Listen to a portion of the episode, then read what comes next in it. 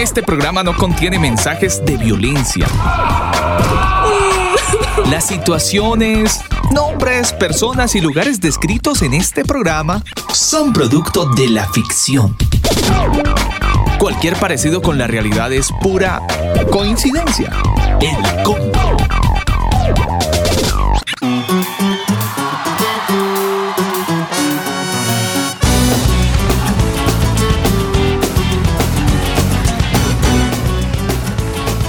Amigos, un saludo muy especial para toda la gente que a esta hora del día se conecta a nuestra señal de radio. Un abrazo muy especial para todos aquellos que están conectados a través de elcombo.com. Damos gracias al Eterno por darnos la posibilidad de vivir y de disfrutar de este día espectacular, lleno de muchas sorpresas. Hoy martes primero de febrero. 9 de, de la tarde, 5, 6 minutos. 9, 6 minutos a esta hora del día. Les saludamos desde la calurosa y veraniega Santiago de Chile. Con muy buena música desde Argentina. Una banda formada a finales de los años 80 que marcó toda una generación y vale la pena escuchar sus canciones y recordar el paso de su música. Con esta producción una raza contra el viento y esta canción titulada así vuelve a empezar. Así iniciamos el combo. Bienvenidos a estos martes de series.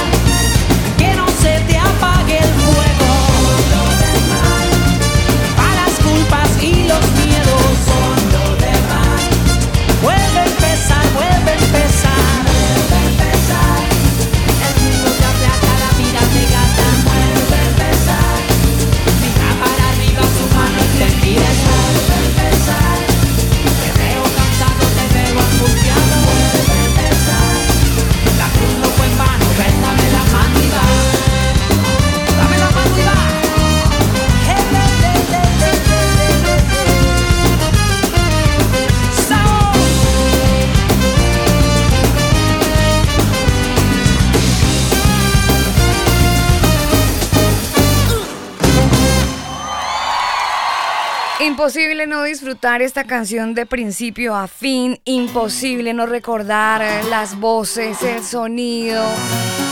¿Quién no estuvo en un concierto de rescate? Por favor, ingeniero, usted en algún momento me imagino, creería que estuvo en un concierto de rescate con las muy buenas noches, señor. Sí, señora. Eh, gracias al Eterno tuve la oportunidad de estar en uno de sus conciertos haciendo sonido, así que muy interesante. Eh, muy disciplinados a la hora de, trabajar. Y chévere, chévere, la excelencia se tiene que llevar en todo aspecto, ¿no? No solamente es arriba de un escenario, sino en todo ámbito de la vida. Así que bueno, chévere, chévere. Y la letra de esta canción, pues genial. Eh, motiva a que el que está como medio shut down, ya, levántese y vuelva a empezar. Sí, total. Tiene un impulso musical bastante interesante, muy juvenil además. Y hay áreas en la vida y sobre todo cuando uno es joven donde se siente así shut down. Totalmente. Y a veces en el área o sin del rumbo, o sin rumbo, como que ay, ah, especialmente en lo que usted acaba de decir. De hecho, mire que una niña de tan solo 12 eh, años de edad ¿Sí? Eh, decidió volverse lesbiana porque dijo yo no me quiero desilusionar y prefiero volverme lesbiana porque los chicos a los que me gustan yo no les llamo la atención. Ay. 12 años. Recapituló su vida. Entonces, pues... Mm. Yo diría que mucha influencia, mucha red social por ahí. Mucha, sí. mucha red social, totalmente. Mucha red social por ahí. Así lo saludamos con mucha música y con mucho ánimo, con muchas ganas de estar con todos ustedes. Gracias a la gente nueva que llega por primera vez a este espacio. Un abrazo muy grande para todos. De verdad qué gusto poderles acompañar, qué gusto saber que llegan por primera vez. Ahí les dejamos una silla ahí adelante para que se acomoden. Están al lado justo de Sebastián están las sillas. Exactamente. Ahí al ladito. Sí, para que vean y sientan este momento importante. También dejamos agua por ahí, le dejamos agua a Sebastián también ahí. ¿Trajo el vasito? No, pero a Sebastián le pusimos un té caliente. Ah, Daniel. Para que se siga recuperando. Yo pensé que eso era un vasito de agua. No, no, no, es té caliente, té caliente. Pero no, no sale humo. Sí, sí sale. No Solo le veo. que no lo ve. Voy a meterle el dedo a ver si está caliente. usted le pasa eso? Que para sentir si está caliente o siente el humo o mete el dedo. chiste y me pegué un quemón. Pero ¿y el humo no le dijo nada o qué? No, no lo vi.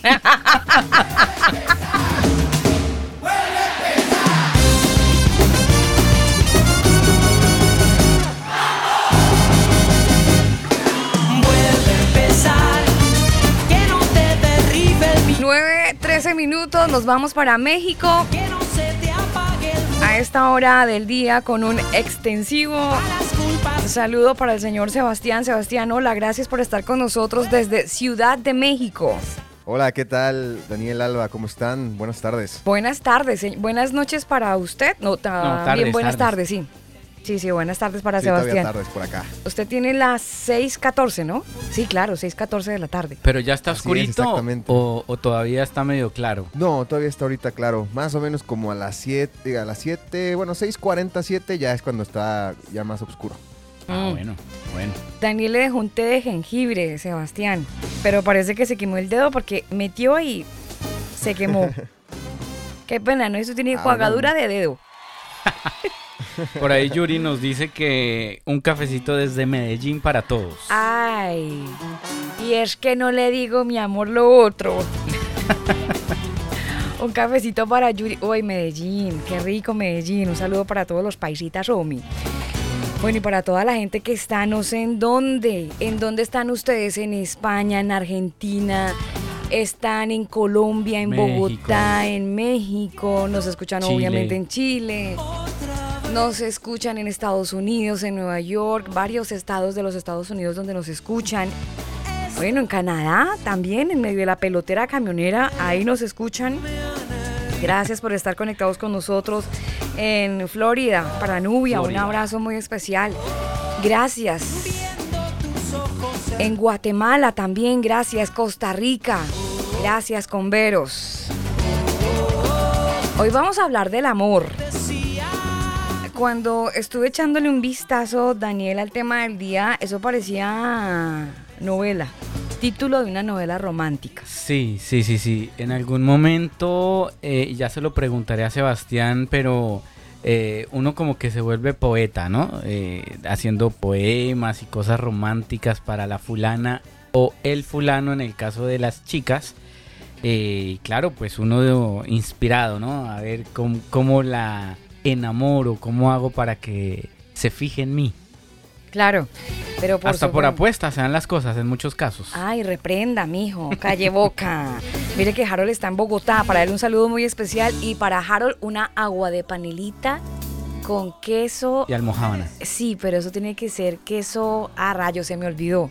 Con... ¿Queso campesino? Sí, no, no, no, el queso que siempre Eh, digo que se me ah, olvida. Eso es... Queso... A mí se le olvidó. Se me acaba de escapar. Ay, este queso, Harold. Este queso que es tan rico. Acá en Chile se conoce Cuajada, como, como cuajada. queso fresco. Cuajada, lo más sí, parecido. pero no, no es igual. Cuajada, Harold, por favor. Cuajada, agua de panela con un poquito de canela, con clavito. Ay, qué rico. Eso es muy romántico. bueno, para Harold y para toda la gente que está conectada, sí, con doble crema. Uy, también, eso se le pone el agua de panela, eso se estira el queso Ah, sí, sí, sí. Para arriba. Eso va para arriba. Hoy vamos a hablar del amor, vamos a hablar, vamos a estar inspirados. Este va a ser un programa quizás matapasiones, no lo sabemos. Para Carlos que está en Nueva York, un saludo muy especial también. Carlos Portillo. El programa del día de hoy tiene que ver con eso, ¿no? Con, con el noviazgo. Y el título o el eslogan es Una mentira del amor. Ese es el eslogan, el noviazgo, una mentira del amor. ¿Será que la vaina es tan así? Porque aquí todos estamos freaks. Aquí todos la embarramos porque todos en su mayoría hemos pasado por noviazgo o, corrijo, noviazgos. Y hay de esos noviazgos eternos que duran como 10 años y al final no salen con nada. Eh, de eso vamos a estar hablando en esta oportunidad, en esta serie interesante. Este es el episodio número 10 de esta serie que se llama así Corazones Fríos y que de alguna manera nos lleva a conocer en parte esa, ese estado espiritual en el que nos encontramos todos, donde poco a poco nos vamos enfriando hasta el punto de estar casi que congelados. Por eso esta serie se llama así, Corazones Fríos y en este momento, por supuesto, a todos los que están conectados les damos la más cordial bienvenida a este capítulo número 10 de esta serie Corazones Fríos. Nuestro tema del día.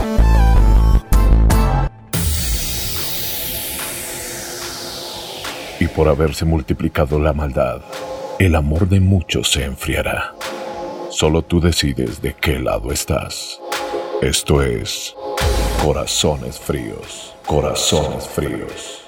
Solo aquí, en el combo.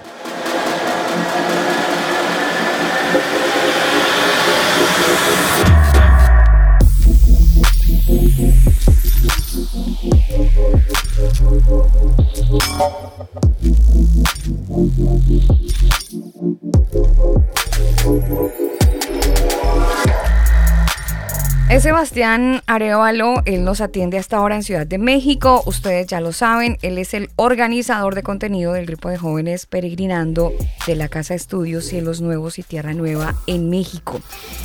Y él es eh, la voz que nos viene llevando por esta serie de corazones fríos y por ciertos temas que por supuesto nos interesan a todos y precisamente con mayor interés a la juventud que no se ha enfrentado todavía a ciertas etapas y, de alguna manera mm, lo que se hace en el programa Sebastián es como abrirles un poquito los ojos, no es como echarles gotas.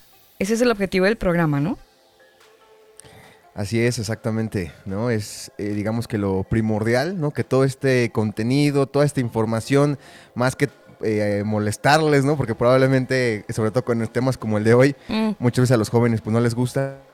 Eh, más que nada es eh, pues ahorrarles muchos conflictos y, poderlos prevenir de, que caigan en, en consecuencias graves en su vida, ¿no? Entonces, por- eso sería lo principal, ¿no? Básicamente estos, de ese tipo de contenidos, de esta serie, de todo eso, ahorrarles todos esos conflictos y que puedan guiarse en su vida pues de la mejor manera, ¿no? Alguien podría decir de esos amigos de 14 años que uno tiene por ahí o esos sobrinos que uno tiene. Pero claro, ustedes van a hablar del noviazgo porque como ya pasaron por ahí, no quieren que yo viva esa etapa. Entonces eh, van a decirme otro discurso de manera que que me lo quieran evitar. El tema del noviazgo.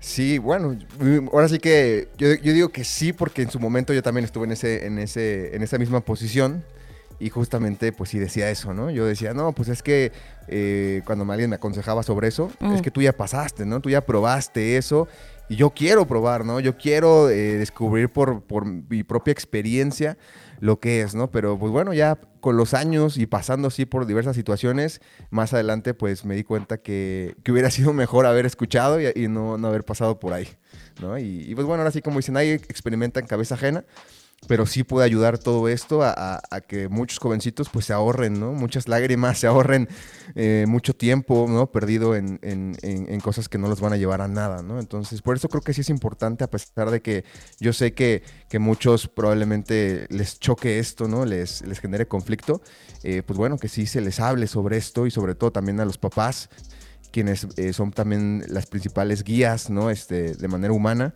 eh, de, pues, de estos jovencitos, ¿no? Y que los guíen de la mejor manera para que justamente no tengan que pasar por todos estos conflictos que genera este, este concepto del amor, ¿no? Y sobre todo el noviazgo. ¿Y Sebastián escribió poemas en algún momento? Eh, sí, cómo no, claro que sí. En su momento ya escribir poemas, canciones también, ¿no? Me gustaba componer canciones y obviamente de amor, ¿no? Ahora sí que yo puedo decir que yo sí fui una, una persona muy, muy melosa en ese aspecto. Entonces, pues sí, de todo, ¿no? Desde historias, poemas, canciones, eh, todo eso, ¿no? Siempre fui muy artístico, entonces, pues eh, era mi manera de expresarlo también, todo ese sentimiento juvenil, romántico, podríamos llamarlo así. Bueno, pero ¿y cómo le fue? ¿Le, ¿le dieron muy duro o no? Pues bueno, sí, algo, algo, la verdad. Digamos que sí hubo lágrimas, pero, pero bueno, sirvieron de experiencia. Hubo lágrimas. Es que, Daniel, aquí el que no haya llorado por un amor no ha, no ha tenido amor. Sí, sí, sí, sí, sí, pero mire que eh, desafortunadamente hay muchos que creen que esa es la única persona y que se acaba el mundo si no es. De hecho, en Bucaramanga, hace casi mes y medio, eh, un joven tan solo de 16 años se mm. suicidó desde el, puente, eh, bueno, eh, se me olvida el nombre, el único puente que es iluminado y bellísimo, eh, se lanzó en, a la luz de todo el mundo, Alba, y la gente, pues muchos de, de, los otros jóvenes que estaban ahí en ese puente intentando hacer algo, pero no pudieron hacer absolutamente nada. El viaducto de la novena. Exactamente, el viaducto de la novena, allá en Bucaramanga. Eh, y nada, se lanzó y pues murió, falleció. Y sus últimas palabras quedaron grabadas en el video, porque todo fue grabado en video. Fue justamente despidiéndose de una chica, 16 años. ¡Qué barbaridad! Sí, eh, es muy loco porque hay jóvenes que no saben procesar, creería yo, esta, estas etapas, ¿no? Eh, partiendo, Sebastián, por el eslogan del tema del día, el tema es el noviazgo, pero casi que el eslogan, o yo lo veo como un eslogan, es que es una mentira del amor, es un eslogan tipo pregunta, ¿no? Una mentira del amor. Claro, pero sería noviazgo, el noviazgo, una mentira del amor. Claro, entonces ya me entra a mí en reversa como que una mentira. Si el amor es muy lindo, es muy bello, yo trato de demostrar lo mejor de mí, yo nunca miento. Sí, lo que pasa es que vamos a ir eh, decodificando este aspecto del noviazgo como tal y sobre todo en la relación que tiene con, el amor, ¿no? Porque vamos a ir viendo eh, que a final de cuentas en el amor que supuestamente está basado, porque sí está basado en un amor, pero vamos a ver que ese amor eh, en realidad es algo creado también, ¿no? Es algo diseñado, algo mm, estratégico que, ha utilizado parte del sistema para generar eh, cierta conveniencia eh, en los jóvenes y pues en las personas en general. No ese es el, el, detalle, ¿no? Podría sonar muy bonito, pero pues en realidad vamos a ver que parte de un amor que no es como en realidad debe ser, ¿no? Como es el, original, la, verdadera esencia, ¿no? Del, amor, sino que es algo, pues ya totalmente distorsionado, ¿no? Y, eso es algo muy importante, muy interesante, y que tiene que ver mucho con, pues, con este tema en general, ¿no? De, los corazones fríos, porque muchos se descuidan de esta parte del amor y no se dan cuenta que es un elemento muy peligroso. ¿no? El, mismo amor, ¿no? Y muchos pueden decir, pero ¿cómo, no? Si con el eslogan general del tema eh, podrían pensar que que lo que falta es amor, ¿no? Y que por eso se enfrían los corazones. Y no es así, ¿no? En realidad más bien no es de que falte amor, sino que se está tomando un amor que no es el amor correcto. Un amor totalmente basado en filosofías, totalmente basado en ideas impuestas por el hombre, que es lo que ha llevado a que se eh, enfríen los corazones, ¿no? En realidad no es que falte amor, sino más bien que no se está aplicando el correcto amor que nos habla eh, tanto la escritura y que el mismo creador fue el que, el que hizo eso, ¿no? Porque también no podemos obviamente eh, satanizar, ¿no? Al amor como diciendo, no, es que el amor está mal, no puedes sentir nada, ¿no? Tú tienes que estar eh, sin sentimientos, sin emociones, ¿no? Tampoco se trata de eso, sino más bien se trata de que nuestro punto de referencia sea lo original y no lo que se fue distorsionando con el tiempo. Ahora, Ese es el detalle, ¿no? y hay que tener en cuenta algo importante, Sebastián, porque bien sabemos que el amor eh, es algo que uno recibe, ¿no? Y, muchos incluso dicen, pero usted cómo va a recibir algo que nunca, o sea, cómo va a dar algo que nunca ha recibido. Entonces, en ese sentido, pues hay muchos jóvenes que lamentablemente ni siquiera en sus hogares han recibido amor por parte de sus padres o atención que ellos esperaban. Y en muchos casos, eh, muchos de estos jóvenes terminan recibiendo ese afecto, ese amor, esa importancia que ellos necesitaban sentir con sus padres y lo terminan recibiendo pues con sus amigos, eh, muchos otros pues terminan en noviandos, entonces como que su mundo se vuelve su novia o su novio y ahí estamos viendo como que esa carencia que no que, que tienen porque no la recibieron de sus padres la están supliendo con otra persona. Entonces, desde allí ya empezamos a ver cosas que están pues eh, ya desviándose. Sí, desde ese aspecto, pues bueno, eh, podemos igual concluir que al final, pues no todos van a recibir el amor de la misma manera, ¿no? Y que obviamente todos van a tener, a final de cuentas, eh, ciertos retos, ¿no? Ciertas, ciertos obstáculos que van a tener que pasar por su vida y que eso no, obviamente no es una justificación, ¿no? Para, para poder decir que no, que ellos pues no tuvieron esa, esa motivación o no tuvieron pues esa ayuda, ¿no? Porque al final de cuentas, pues todos pasan por pruebas, ¿no? Todos pasan por diferentes situaciones, claro, se les presenta de diferentes maneras, pero al final yo creo que en el ser humano, ¿no? Este, ahorita recordando un poco lo que vimos cuando hablamos del tema del éxito, eh, al final de cuentas, pues la felicidad en este mundo no se puede alcanzar con las cuestiones humanas, pero sí con los aspectos celestiales, ¿no? Del creador ahí sí se puede llegar a un bienestar, que es lo que nos va a ayudar a librar las pruebas de este mundo. Eh, porque hasta el mismo Yeshua lo decía, ¿no? A final de cuentas, pues tenemos que pasar por ese oprobio, cargar con su madero y pasar por todas estas pruebas que sí obviamente van a ser complicadas, pero que si lo que si proseguimos, pues un momento vamos a, lograr vencerlas y vamos a, a, estar en un lugar mucho mejor, ¿no?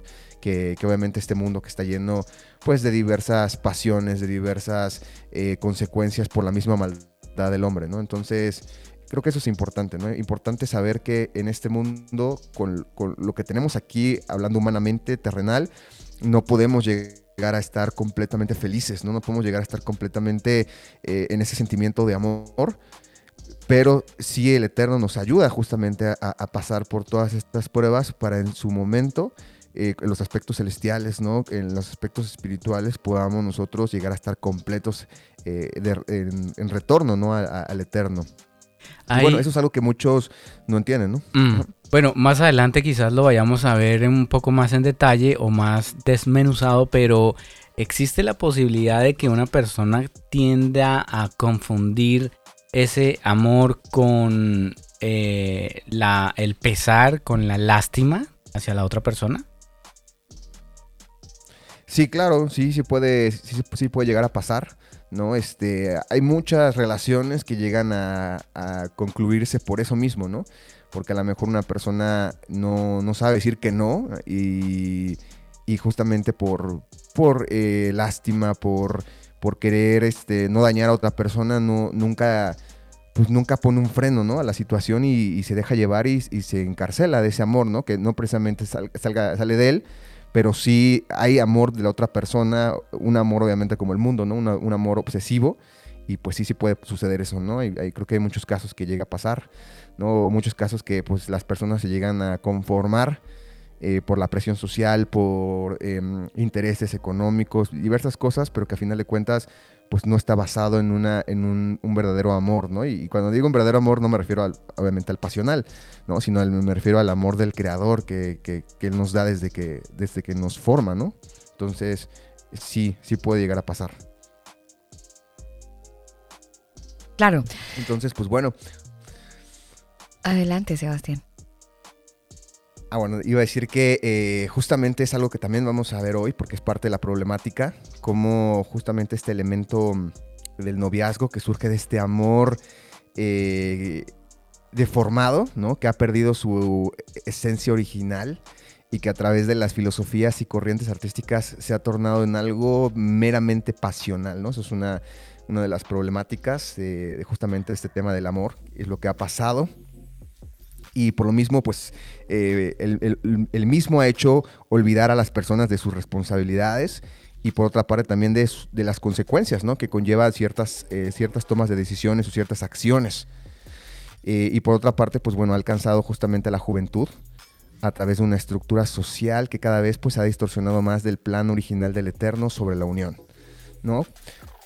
Perdón. Cabe aclarar que, eh, pues bueno, ya, ya en su momento eh, tuvieron un tema ahí sobre la, estructura social del noviazgo, ahí dado por el hermano Antonio, un tema muy interesante donde se divagó en cómo se formó el noviazgo eh, a nivel social.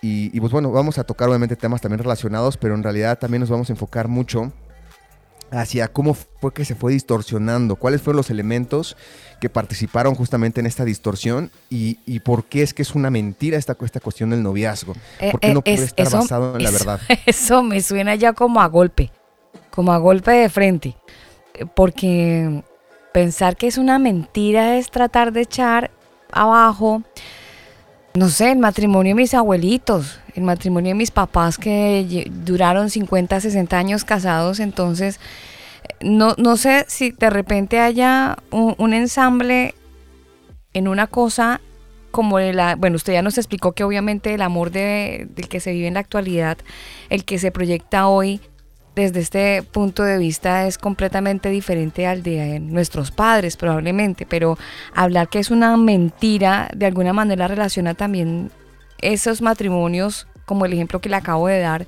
de nuestros abuelos o nuestros padres. ¿Incluye también eso de una mentira? Lo que pasa ahí es que más bien tenemos que diferenciar entre el amor y el noviazgo, que no es lo mismo, ¿no? Sino el noviazgo es, es una idea creada a partir del amor, pero el amor no es algo creado a partir del noviazgo. Entonces, eh, más bien tenemos que separar, que es algo que también ahorita vamos a hacer, vamos a separar el concepto de noviazgo del concepto de amor y vamos a analizar cada uno, ¿no? Vamos a analizar de dónde viene la cuestión del noviazgo, este, a nivel de contenido, cultura, ¿no? Este, todo ese aspecto. Y por otra parte, cuál es el amor que se nos habla desde el original, ¿no? Desde la creación del eterno, ¿no? del ser humano, la, creación que el eterno hizo del ser humano, y, así entonces vamos a poder ver las diferencias que hay y vamos a ver que pues no, no compate, ¿no? Eh, porque obviamente yo sé, ¿no? Que hay muchos casos de personas que eh, en su momento pues eh, tuvieron esta etapa del noviazgo y hoy en día pues todavía su, su unión sigue en pie, pero eso no quiere decir que esa etapa no fue parte de una mentira. ¿no? Solamente que llegaron a sobrepasar eso y pues bueno, por diversos factores siguieron unidos. Y, eso tampoco quiere decir obviamente que estén ahorita en una unión de una manera correcta, ¿no? Porque probablemente estén unidos todavía por algún interés económico, estén unidos a lo mejor por, por costumbre, eh, por eso, pero no por una, por una verdadera motivación eh, de un amor verdadero dado por el Eterno. Eso, es muy importante también mencionarlo. Entonces, este, pues bueno, es algo que vamos a ver justamente porque eh, esta estructura que se ha traducido como noviazgo, eh, la cual ha, pasado a ser una supuesta preparación hacia el matrimonio, ¿no? Que eso es como normalmente se pinta, esta, esta, parte del noviazgo, o, digamos que de una manera más positiva se ve. Vamos a ver cómo ha pasado de esto a más bien un pretexto para llevar una vida pasional e inmoral, satisfaciendo por las necesidades emocionales y carnales. ¿no? Y, por otra parte vamos a ver también cómo esto mismo se, ha infiltrado en el creyente a través del sincretismo con las filosofías y la asimilación de las modas.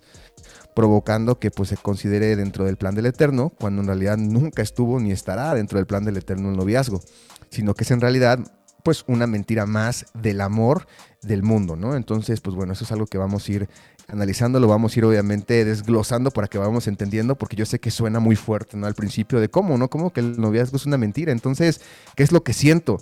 ¿No? Eso es muchas veces la justificación que ocupan los jóvenes o las personas en general. Pero ¿cómo es una mentira si yo lo siento?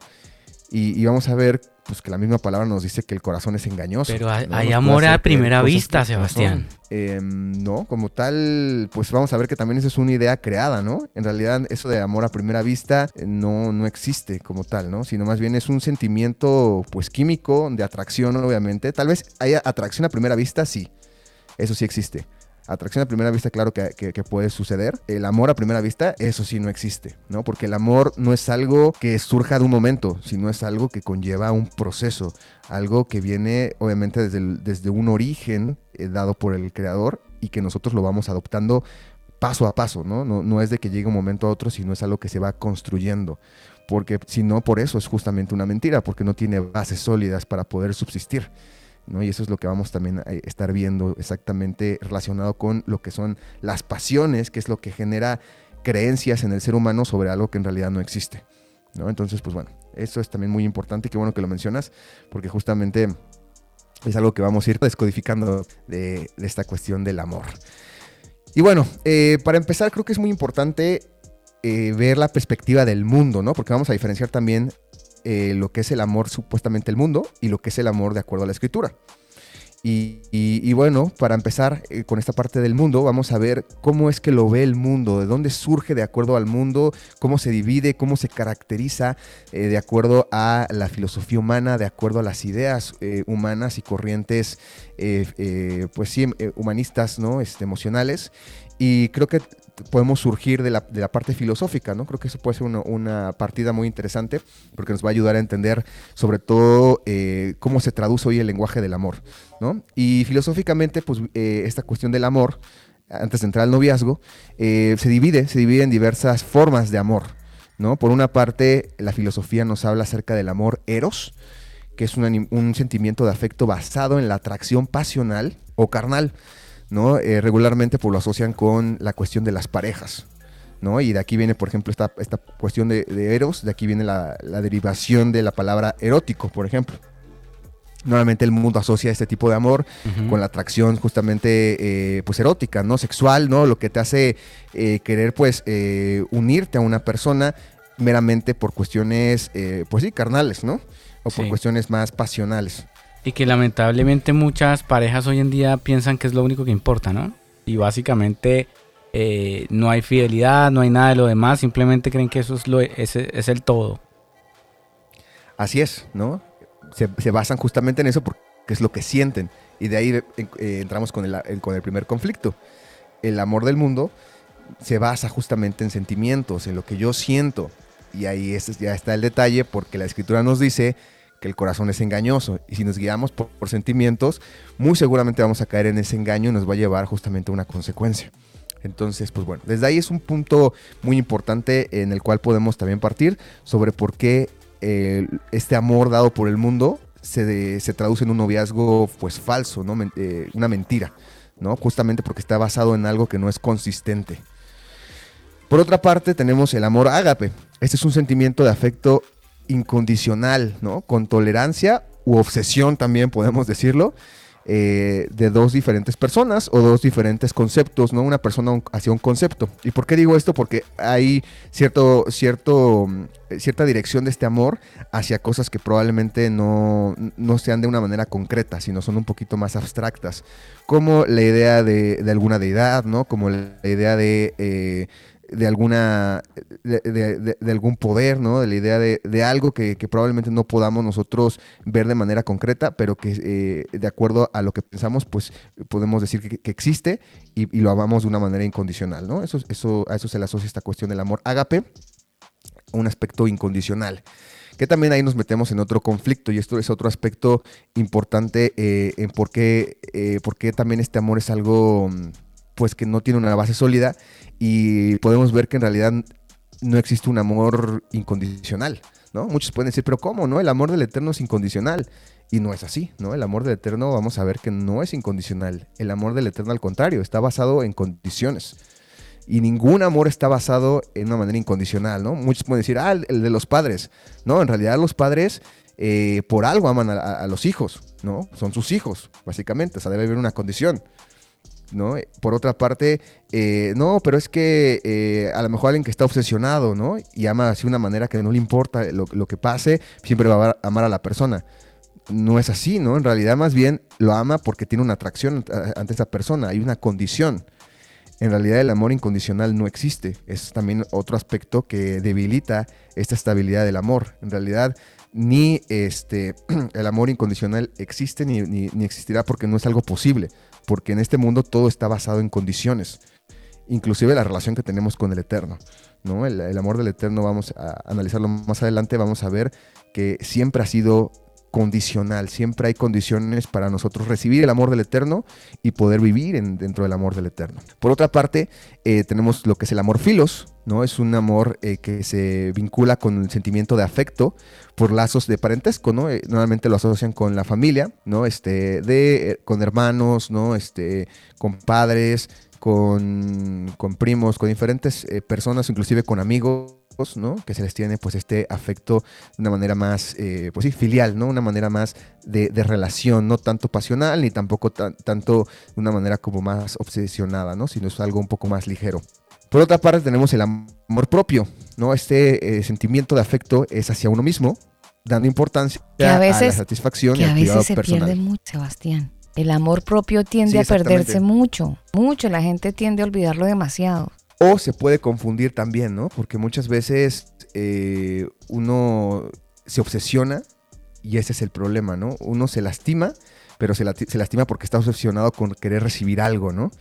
Porque eh, volvemos al, mismo caso de, la cuestión de, lo incondicional, ¿no? Hay muchas veces que ciertas personas se obsesionan tanto con una persona que creen que lo aman de manera incondicional, pero en realidad lo están haciendo porque tienen esa necesidad en ellos mismos de recibir ese amor. Y entonces ahí el problema más bien son ellos, los que están mal, ¿no? Los que están obsesionados, no tanto la otra persona que no les corresponde, sino más bien eh, ese es el detalle, ¿no? Que eh, surge de ellos mismos, ¿no? Entonces, pues bueno, ese amor sí es un amor también mal entendido y mal aplicado, ¿no? También, porque no, no se basa ni en el egoísmo, pero tampoco se basa en la obsesión, sino más bien se basa en un cuidado de nosotros, ¿no? El, el amor, por eso es condicional.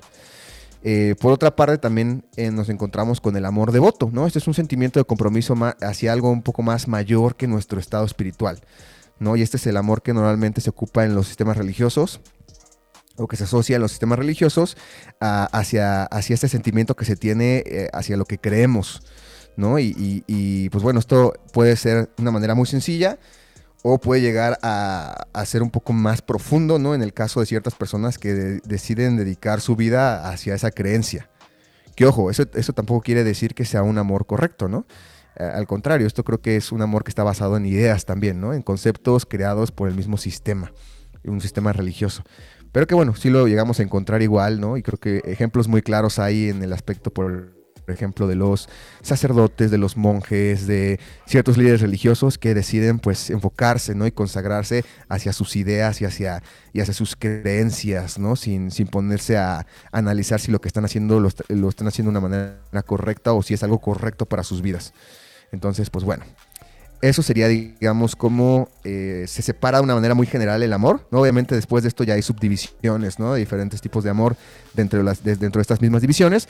Pero en general podemos, podemos eh, concretarnos en esto, ¿no? Que el amor se divide por una parte en un amor pasional, eh, en un amor filial, en un amor este, que le llaman incondicional, cuando en realidad, pues bueno, es condicional, nada más que lo, lo, lo posicionan en un aspecto incondicional. Eh, también se divide en un amor propio y en un amor devoto, ¿no? Es lo, digamos que lo más general a lo que podemos llegar con el amor. Por otra parte, eh, podemos ver que el mundo define al amor con eh, características número uno emocionales. No dicen que el amor pues está más inclinado a lo que se siente que a lo que se razona. Por otra parte, dicen que el amor es ciego, ¿no? Sin medir las responsabilidades. Y de aquí viene de hecho esta cuestión del amor a primera vista, sin un análisis. ¿No? Este, lo, ponen así de esa manera característica. Por otra parte, lo ponen como si fuera el amor, si fuera algo loco, ¿no? Que se guía por lo que siente y sin medir las consecuencias, ¿no? Por una parte sin compromisos, por otra parte sin cuidados y solamente guiándose por lo que sienten. Por otra parte dicen que el amor es egoísta, ¿no? De acuerdo al mundo. Dicen que sobrepone las emociones e intereses personales antes que el propósito. Eh, entonces, este, bueno, pues por otra parte también eh, tenemos que dicen que el amor es convenenciero, ¿no? que depende solo de beneficios y no de responsabilidades. Eso le iba a preguntar porque eso me sonó como abuelito, Sebastián. ¿Amor convenenciero?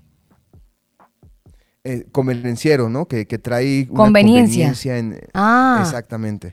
Ah. Yo, yo de repente dije, convenenciero, convenenciero.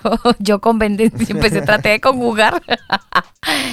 Sí, por conveniencia. O sea, ¿cuánto tienes? ¿Cuánto tienes, mi amor, para casarme contigo, Omi? Una cosa así. Pero de hecho dicen por ahí que eh, hay mucha gente que busca niñas de cualquier edad, lo que importa es que él tenga plata, ¿no? Entonces muchas dicen que, que eh, ah, de hecho hay, varios memes que dicen eh, aquí con la bendición, no sé qué, y muestran al Señor la bendición. Sí, la bendición de 80 y la niña de 20.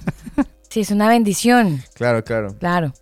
Que aquí tenemos, tenemos que diferenciar porque muchos pueden decir, pero ¿cómo no? ¿No me estás diciendo que siempre hay una condición? El amor no tiene edad, hermano Sebastián. Pues mm, el amor del mundo, ¿no? El amor que el Eterno nos, nos comparte, pues obviamente sí, ¿no? Porque también hay en la escritura cierta, ciertos mandamientos que nos ayudan a, saber cuándo pues es la etapa y que ya estamos maduros para poder tener un amor. El amor del mundo pues te dice que no, porque pues obviamente cualquier edad puede sentir, ¿no? Esas emociones. Y ahí, claro, ahí es donde entra la palabra suya, convendenciero. Ajá, exactamente, ¿no? Es convenenciero. Y, y, ahí podemos diferenciarlo de la cuestión condicional. Mm porque obviamente siempre va a haber condiciones, ¿no? Para el amor siempre va a haber una condición, ya sea eh, que, exista un sentimiento, ya sea que exista una voluntad, una acción, va a haber una, una, condición. Pero por otra parte, no siempre va a haber una conveniencia, ¿no? Porque las conveniencias pues los podemos centrar en cuestiones totalmente eh, humanas, materialistas, ¿no? En cuestión de beneficios económicos y en, en, cuestión de beneficios inclusive hasta emocionales. Ah, va a haber a veces amores que no van a tener eso, eh, pero a final de cuentas, si están basados en el amor del Eterno, pues van a poder subsistir.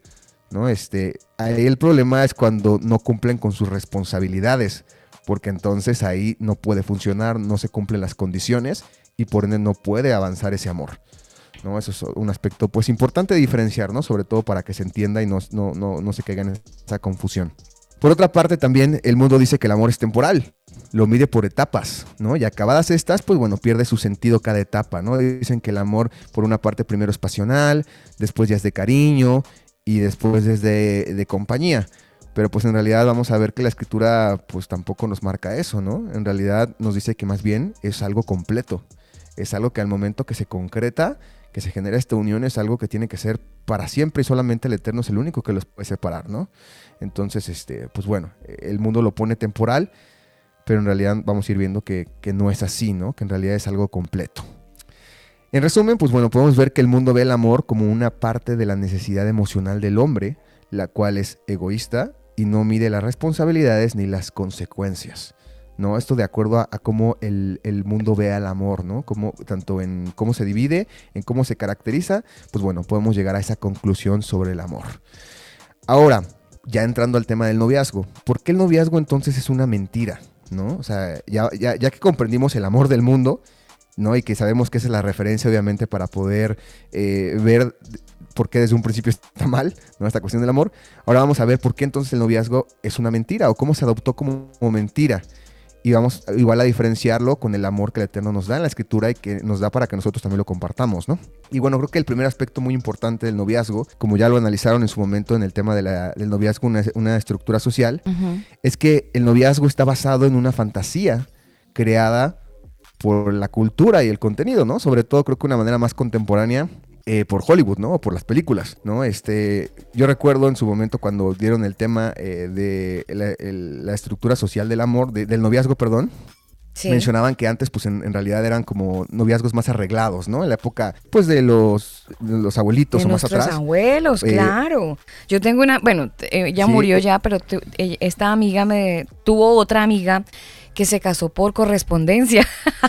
se casó por correspondencia y la chica llegó con su carta, dijo, mire, eh, llegó a otro país, ella partió de Chile en barco, porque no habían aviones en esa época, y llegó en barco a Italia y dijo, mire que es que para lo de reclamar que somos novios, y llegó por carta. Así, bueno, ella me contaba la particularidad de esa relación que fue por correspondencia. Sí, ¿no? Así de hecho, pues eh, pasaban los arreglos de, de, noviazgo, de los noviazgos, ¿no? Esto desde las civilizaciones antiguas, ¿no? Se generaban ciertos contratos, ciertos tratos entre reyes, emperadores, eh, faraones, mm. y en el cual pues eh, llegaban al acuerdo de poder unir, ¿no? A sus hijas con, con los hijos de los, de los otros gobernantes, así era como se manejaba, ¿no? y tiene, pues en realidad, poco tiempo, ¿no? No, tiene, tiene, poco tiempo, pero finalmente mm, quitándole, a ver, quitándole un poquito esa parte bizarra del arreglo formal, porque había plática de por medio y entonces mi familia conviene que quede con la tuya y una cosa ahí que, arreglaban. Eh, eh, no sé, Sebastián, si a la postre nos hicieron un favor o dañaron todo un esquema, porque yo eh, soy de las que cree que el noviazgo es importante. Sí, ahí lo que pasa es que en realidad con esta estructura social eh, no es tanto que hayan hecho un favor, sino más bien es, es, algo que ya estaba dañado, ¿no? Porque igual, ¿no? Con esta cuestión de los faraones y todo eso, ¿por qué se unían? Pues por conveniencias meramente terrenales, ¿no? Por mm. querer tener más poder, por querer tener más riquezas. Entonces, por eso está, está mal, ¿no? Eh, o sea, no, lo malo no, fue tanto el que estuviera arreglado el matrimonio, sino más bien el, problema está quién lo, quién lo arregló y cuáles son sus bases para arreglar el ah. matrimonio. Desde ahí está el problema. Entonces, el, problema podemos ver que viene desde el ser humano, ¿no? Sé que obviamente esto también se aplicaba, por ejemplo, en el pueblo de Israel. La diferencia está que ahí eh, la base, ¿no? Era la obediencia al Eterno, por eso es que no era algo malo. Y a pesar de que las uniones eran, pues sí, planificadas, eran tratadas, eh, como, como este resultado, pues no les traía algo malo a, la vida de las personas, obviamente mientras se, mantuvieran en la obediencia al Eterno, justamente por eso, porque ya vimos que la obediencia al Eterno, su palabra, lo que nos trae como resultado, pues es vida nos trae como resultado el bienestar dentro de nuestra vida, por cuestiones de salud, por cuestiones de evitarnos enfermedades, por eh, cuestiones de eh, eh, evitarnos conflictos entre los familiares, ¿no? Obviamente todo eso nos ayuda a no tener conflictos, a no tener esas consecuencias y por ende nos trae algo bueno. Pero es porque ahí el ser humano está en la obediencia al Creador. En la cuestión de los faraones, de las diversas figuras de poder, el problema está que desde un principio pues están mal y aún con los arreglos pues obviamente van a seguir estando mal. Ese es el detalle, ¿no? Entonces con esto podemos llegar también a la conclusión que en realidad el que distorsiona el amor es el ser humano, no es el amor el que se distorsiona por sí mismo, sino es el ser humano el que distorsiona el amor y el que lo lleva hacia una consecuencia y hacia, hacia algo que les va a traer conflicto. Ahora, ¿qué pasa? Eh, justamente con, como mencionaba, con, esta, con esta cultura basada en, la fantasía creada por diversos tipos de contenido, ha sido lo que fue transformando esto. ¿no? Antes era visto pues algo normal, ¿no? La cuestión de, de, arreglar los, las, las, uniones, los matrimonios, era algo normal. Pero de repente llega obviamente Hollywood y empieza a cuestionar esto y empieza a sacar historias de amores imposibles, ¿no? De, aquellos que son, por ejemplo, que el pobre o la, o la pobre, ¿no? Y el rico, ¿no? Mm. Y que no se pueden casar por lo mismo, ¿no? Y, a partir de ahí tenemos todas las novelas, las novelas venezolanas y mexicanas. Ah, sí, por supuesto, ¿no? Y que esto viene desde más atrás, ¿no? Sí. Viene desde, desde por ejemplo, Shakespeare, ¿no? Todas sus, tragedias, que él se basa pues también en las tragedias griegas, ¿no? Y, y en, las comedias griegas también, pero que él, pues bueno, creo que él es uno de los representantes más interesantes de esto, ¿no? Creo que es una de sus historias más famosas, nos deja muy claro esto, que es la de la de los Montesco y los Capuleto, este, ¿cómo se llama? Romeo y Julieta, eh, sobre esta, estas familias rivales, ¿no? Y, estas, y estos, este amor imposible entre estas, estos dos jovencitos y que hasta el último la única escapatoria que tienen pues es que se matan los dos, ¿no? Entonces, este, pues vemos que es, desde ahí se empieza a crear, ¿no? Justamente, Este, y que esta es la base para más adelante en Hollywood, pues empezaron a meter ese tipo de historias también. De yugos desiguales también, ¿no? un, este, por ejemplo, en, hablando de, de, los creyentes, recuerdo que hace como que serán unos 10 años salió una película que se puso muy de moda y sobre todo en el cristianismo, que se llamaba A Walk to Remember, en español se llamaba Un amor para recordar. Y era una historia de una chica que tenía creo que leucemia o algo así, y un chico que era como el típico rebelde, ¿no? Entonces, pues ella era cristiana y se enamoraba de él. Y pues bueno, a final de cuentas, la historia habla acerca de cómo pues ese amor, ¿no? A final de cuentas cambia al otro chavo y, y pues bueno, ya supuestamente se vuelve bueno. Pero pues al final de cuentas eso no sucede, eso también es un amor, un yugo desigual, ¿no? O sea, puede llegar a, haber alguna que otra excepción, pero en realidad en, el porcentaje es muy menor, ¿no? La, posibilidad de que suceda esto, en realidad pasa lo contrario. Normalmente el que es el que, es el, que, está lejos del eterno, el que está eh, viviendo como el mundo, pues normalmente jala a, otra, a la otra persona y lo lleva justamente a alejarse del eterno. Bueno, yo he visto casos, casos donde efectivamente esa otra persona ha logrado acercarlo al eterno. Em, y pues no, yo creo que eso depende también del carácter, ¿no? De la otra persona. Eh, yo creo que hay que ser muy sabios para los que ya se hayan metido en ese asunto. Pero pues obviamente lo ideal no es eso, ¿no? Siempre lo, más recomendable es, por supuesto, ir eh, para el mismo lado.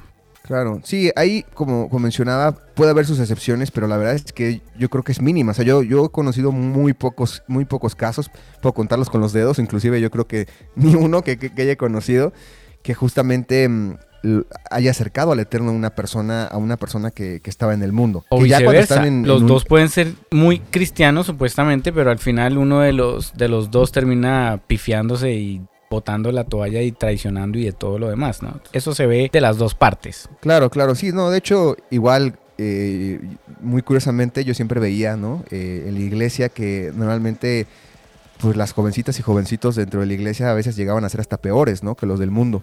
Nada más que obviamente vivían en una hipocresía. Solapados. Que te hacían creer que... Solapados, exactamente. Te hacían creer que, que en realidad no estaban mal, pero pues eran peor que el mundo, ¿no? Porque lo ocultaban. Y los del mundo, pues bueno, tan siquiera eran honestos, ¿no? Eran transparentes y, por lo mismo, pues bueno, se cuidaban de acuerdo al mundo, ¿no? Pero en el cristianismo yo recuerdo que hubo muchísimos casos de jovencitas embarazadas, ¿no? De chavos que igual dejaron a sus novias embarazadas y se fueron, eh, que las alejaron, que cayeron en fornicación, todo eso de una manera muy grave. Y ahí el problema, volvemos a lo mismo, no es en sí el amor, sino el problema es el ser humano que está basando el amor en sentimientos y en cosas que eh, no son concretos, en cosas que, en cualquier momento se, destruyen y pues desaparecen, ¿no? Y ese es el problema, por eso es que también es una mentira, porque no está basado en algo firme y los lleva obviamente a tener consecuencias por lo mismo. ¿no? Entonces, pues bueno. Y esto viene justamente de todas esas historias que, fueron transmitidas por la cultura. Primero, obviamente, por las novelas, por las tragedias, ¿no? Después ya adoptado al cine, a, las telenovelas, ¿no? A, a, las series, ¿no? Hasta hoy en día que pues es lo que va alimentando la mente de los, de los jóvenes. Entonces les hace creer que sí es posible, es posible que este, pues un pobre pueda, una, una chica pobre pueda estar con un rico, ¿no? Y, puedan ser felices, o que puedan eh, estar en amor con yugo desigual, o que puedan este, amarse sin, importar las consecuencias. Y obviamente en el cine pues es mentira, ¿no? Eso, ¿no? por, eso puede suceder. Bueno, Betty la Fea la sacó del estadio, ¿no? Porque Betty la Fea hizo la, historia al contrario. Sí, claro, sí, bueno, ahí digo, la verdad nunca, nunca la he visto, pero sí lo ubico, sí lo ubico, este, este. Sacaron versión mexicana y toda la vaina. Sí, sí, sí, sí, sí, sí, recuerdo que estuvo de moda, ¿no? Y pues, bueno, han sacado muchas historias muy similares a esas, ¿no? La típica, pues, eh, mujer que a lo mejor no es muy agraciada o que eh, no tiene posibilidades económicas muy eh, eh, digamos que amigables para, para, poderse acercar a la persona que le gusta y que de repente de la nada ocurre algo como muy, mm, muy milagroso, ¿no? Y, y al final de cuentas pues terminan juntos, ¿no? El, el, que tiene mucho dinero con la que no, o viceversa, ¿no? La que tiene mucho dinero con, la, con el que no. Y bueno, ¿qué pasa en la realidad? Pues es que puede llegar obviamente a suceder, pero normalmente eh, pues la cuestión materialista eh, sobrepasa el interés amoroso, ¿no? Y llega un momento donde pues lo pasional se acaba y pues en ese momento empiezan los conflictos, ¿no? Porque no, puede llegar a cumplir las, los estándares de la otra persona y entonces ahí se acabó el amor. ¿no? O igual en los yugos desiguales, ¿no? A lo mejor de repente sí es el chico rebelde y la, y la, chica se enamora de él y lo va a cambiar y todo muy bien, pero de repente pues sale la rebeldía del, chavo este y nada más la utiliza para, eh, para, para, poder fornicar ahí y después la deja embarazada y se va. ¿No? Y eso es lo que no ven, no, no ven el, el, desenlace de la historia. Nada más se quedan con, con, con, con, la parte de la historia donde, wow, ¿no? La rebeldía del chavo es lo que la, atrae a la chavita, y sí viven en libertad, y viven experiencias mágicas y todo esto, pero a final de cuentas la historia pues nos dice que no es así, lo podemos ver con miles de casos, ¿no? Sobre todo en la parte de Latinoamérica creo que, creo que es muy marcado justamente esto, ¿no? ¿Cuántos embarazos eh, de, temprana hay, no, no, hay, ¿no? Este, también cuántos abandonos, ¿no? De, de, los padres a los hijos hay, ¿no? Hay, muchísimo ejemplo de que podemos ver que eso no es realidad, ¿no? No es, no es como nos pinta las novelas, no es como nos pinta el cine, sino es una fantasía. El, el problema es que los jovencitos obviamente esto lo toman como su punto de referencia y por eso es que es una mentira también, porque es algo fantasioso, algo creado por Hollywood que no pasa. ¿No? También tenemos, por ejemplo, en, las mismas historias de esta, cultura, las historias de los amores incorrectos, ¿no? El típico casado con la amante, el típico rebelde sin causa, o la típica persona que siente atracción por la persona del mismo sexo, ¿no? También, ¿no? De, homosexuales y todo esto, eh, podemos llamarlo amores incorrectos. Y esto también lo va normalizando. Dicen, ay, es que la persona o el, estereotipo eh, que debes de tener en tu vida para poder sentir feliz pues es el típico rebelde, ¿no? Quien, quien va, a romper las leyes, va a hacerte sentir libre, ¿no? Que te va a hacer, sentirte eh, que no estás en un aspecto cotidiano, sino que te va a sacar de eso y te va a hacer sentir, ¿no? Emociones. El problema es que sí, por un momento te va a sentir emociones y todo eso, pero después, pues te va a usar y te va a dejar, ¿no? porque obviamente si no puede controlar su vida, ¿cómo va a poder controlar la de otra persona? Igual, la, cuestión del casado con la amante, ¿no? Si, si el casado va a terminar con la amante es porque le va a repetir lo mismo que le está haciendo a su esposa, porque no puede ser fiel. ¿no? Y, es, y eso no te, no, te lo, no te lo enseña el Viceversa, cine, no el, casado va a terminar con la esposa por la amante, que además siempre le, les, les, están diciendo, no, tranquila que eso se va a acabar, espéreme. y al final de cuentas no toman la decisión ni nada y pues no, o sea, acá hay mucha gente que confunde el tema del amor con, con otras cosas. Entonces, creo que los jóvenes tienen que ser muy sabios porque, porque hoy en día esto se está tergiversando cada día más y de hecho hoy salió una noticia donde en París, en Francia, van a quitarle la patria potestad a los padres de sus hijos si es que se oponen a que su hijo, por ejemplo, usted tiene un hijo de 5 años, 6 años, y decide el hijo cambiarse el sexo, pero si el papá se opone, el gobierno interviene y le quita la patria potestad de su hijo. Sí, sí, ¿no? Sí es muy, algo muy fuerte y justamente nos deja en el aspecto que ya platicamos previamente sobre que eh, a los jóvenes pues los está educando el sistema a través de no solamente de la escuela, sino también del contenido que ven en la televisión.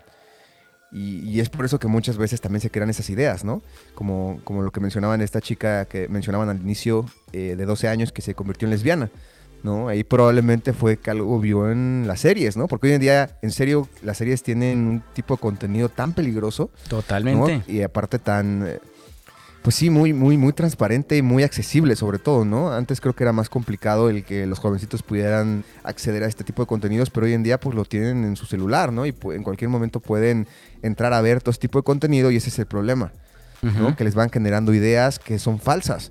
¿no? Este, hay pues diversos tipos de novelas, de series, de que salen los jovencitos rebeldes y que eso es lo máximo, ¿no? Entonces por eso obviamente ellos seguían a través de eso y para ellos por eso es la verdad, pero en realidad pues es una mentira porque eso no es lo original. Eso no es como está la estructura del ser humano, eso es algo que creó el sistema, obviamente con intereses de control de la sociedad, eh, para afectar justamente, quitarle eh, la potestad a los padres e ir destruyendo el núcleo familiar, ¿no? El núcleo de la sociedad que es la familia. Sí, así pues, es. ese es el detalle, ¿no? Igual tenemos por ahí, por ejemplo, las historias de amores egoístas también, ¿no? El que cada parte quiere cumplir sus sueños, ¿no? El que quieren estar con los amigos, el que quieren estar en las fiestas y que a final de cuentas, pues eso es lo correcto, lo bueno, ¿no? Lo real, ¿no? Como lo ponen. De hecho, y hace algunos años salió una película que se llama La La Land, eh, que habla acerca de esto, justamente, ¿no? Eh, eh, habla acerca de cómo cada, cada persona sigue sus sueños y que el amor termina en segundo término, ¿no? El, verdadero compromiso, ¿no? Y que cada quien pues primero sobrepone lo que quiere cumplir en su vida antes, ¿no? De, de tener un propósito en común. Y, bueno, ese tipo de historias, ese tipo de contenido nos llevan a lo mismo, ¿no? Hacen pensar a los jovencitos, no, primero tú cumple tus sueños, ¿no? Primero tú disfruta tus amistades, eh, estar en las fiestas y ya después entonces puedes ser, puedes eh, generar un compromiso con tu, con tu pareja, ¿no? Y un compromiso pues a medias, ¿no? Porque en realidad pues nunca se llega a concretar. y surge también de esto, que les dicen, el amor a final de cuentas no va a funcionar, tú mejor disfruta de, ti mismo, ¿no? Y, logra lo que tú quieres porque eso sí es lo que vas a poder controlar. Pero el amor no lo vas a poder controlar, entonces ni te esfuerzas, ¿no? Es lo que les, les dicen básicamente en este tipo de, de contenidos. Por otra parte tenemos también eh, eh, que es una mentira el noviazgo, porque está basado en estereotipos, ¿no? Como mencionábamos, para, para, el mundo la belleza se marca por tendencias y modas. Y eso lo podemos ver muy claramente, porque te ponen quién es el, el, hombre, pues ahorita más guapo del mundo, la mujer más guapa del mundo, ¿no? Con eh, certames como lo es Miss Universo, eh, como lo son los tops de las revistas, todo eso que te ponen, no, pues al galán número uno de Hollywood, ¿no? Que está el actor. O, tal actriz, ¿no? Que es la mujer más bonita del mundo, o, tal Miss Universo es la, la mujer ideal, ¿no? Es algo que te crean y te dicen que eso es la belleza. Pero en realidad la belleza no se mide por eso, ¿no? El sistema es el que ha hecho que se mida por eso y por ende eh, los chavitos buscan como punto de referencia eh, a, sus, parejas, ¿no? A, con quién unirse a partir de eso, a partir de que se parezcan justamente a esos personajes, a esos estereotipos, a esos ídolos del cine, ¿no? Llámese vedettes, llámese los machos, los don Juanes, ¿no? o a esos influencers, o esas personas que tienen éxito, porque para ellos el contenido de, de la cultura les dicen que es que van a ser los que van a lograr en ellos una satisfacción completa. La bueno, situación es que pues eso también es falso. ¿no? Tan, tan, falso, Sebastián, que mire la ex reina de Estados Unidos que se suicidó de su apartamento del piso 44. Qué pesar. ¿no? Una persona exitosa, mm. eh, con su carrera terminada, cualquiera diría, no, pero lo tiene todo, vive mm. en Nueva York eh, y terminó suicidándose. Entonces eh, uno dice, pues no todo es como parece, no todo lo que brilla realmente es oro. De todas maneras, a mí me parece, ay, es que no quiero ser como la mala leche en el programa de ninguna manera, pero sí quisiera, Sebastián, en aras de, de fomentar tal vez como el cuidado personal.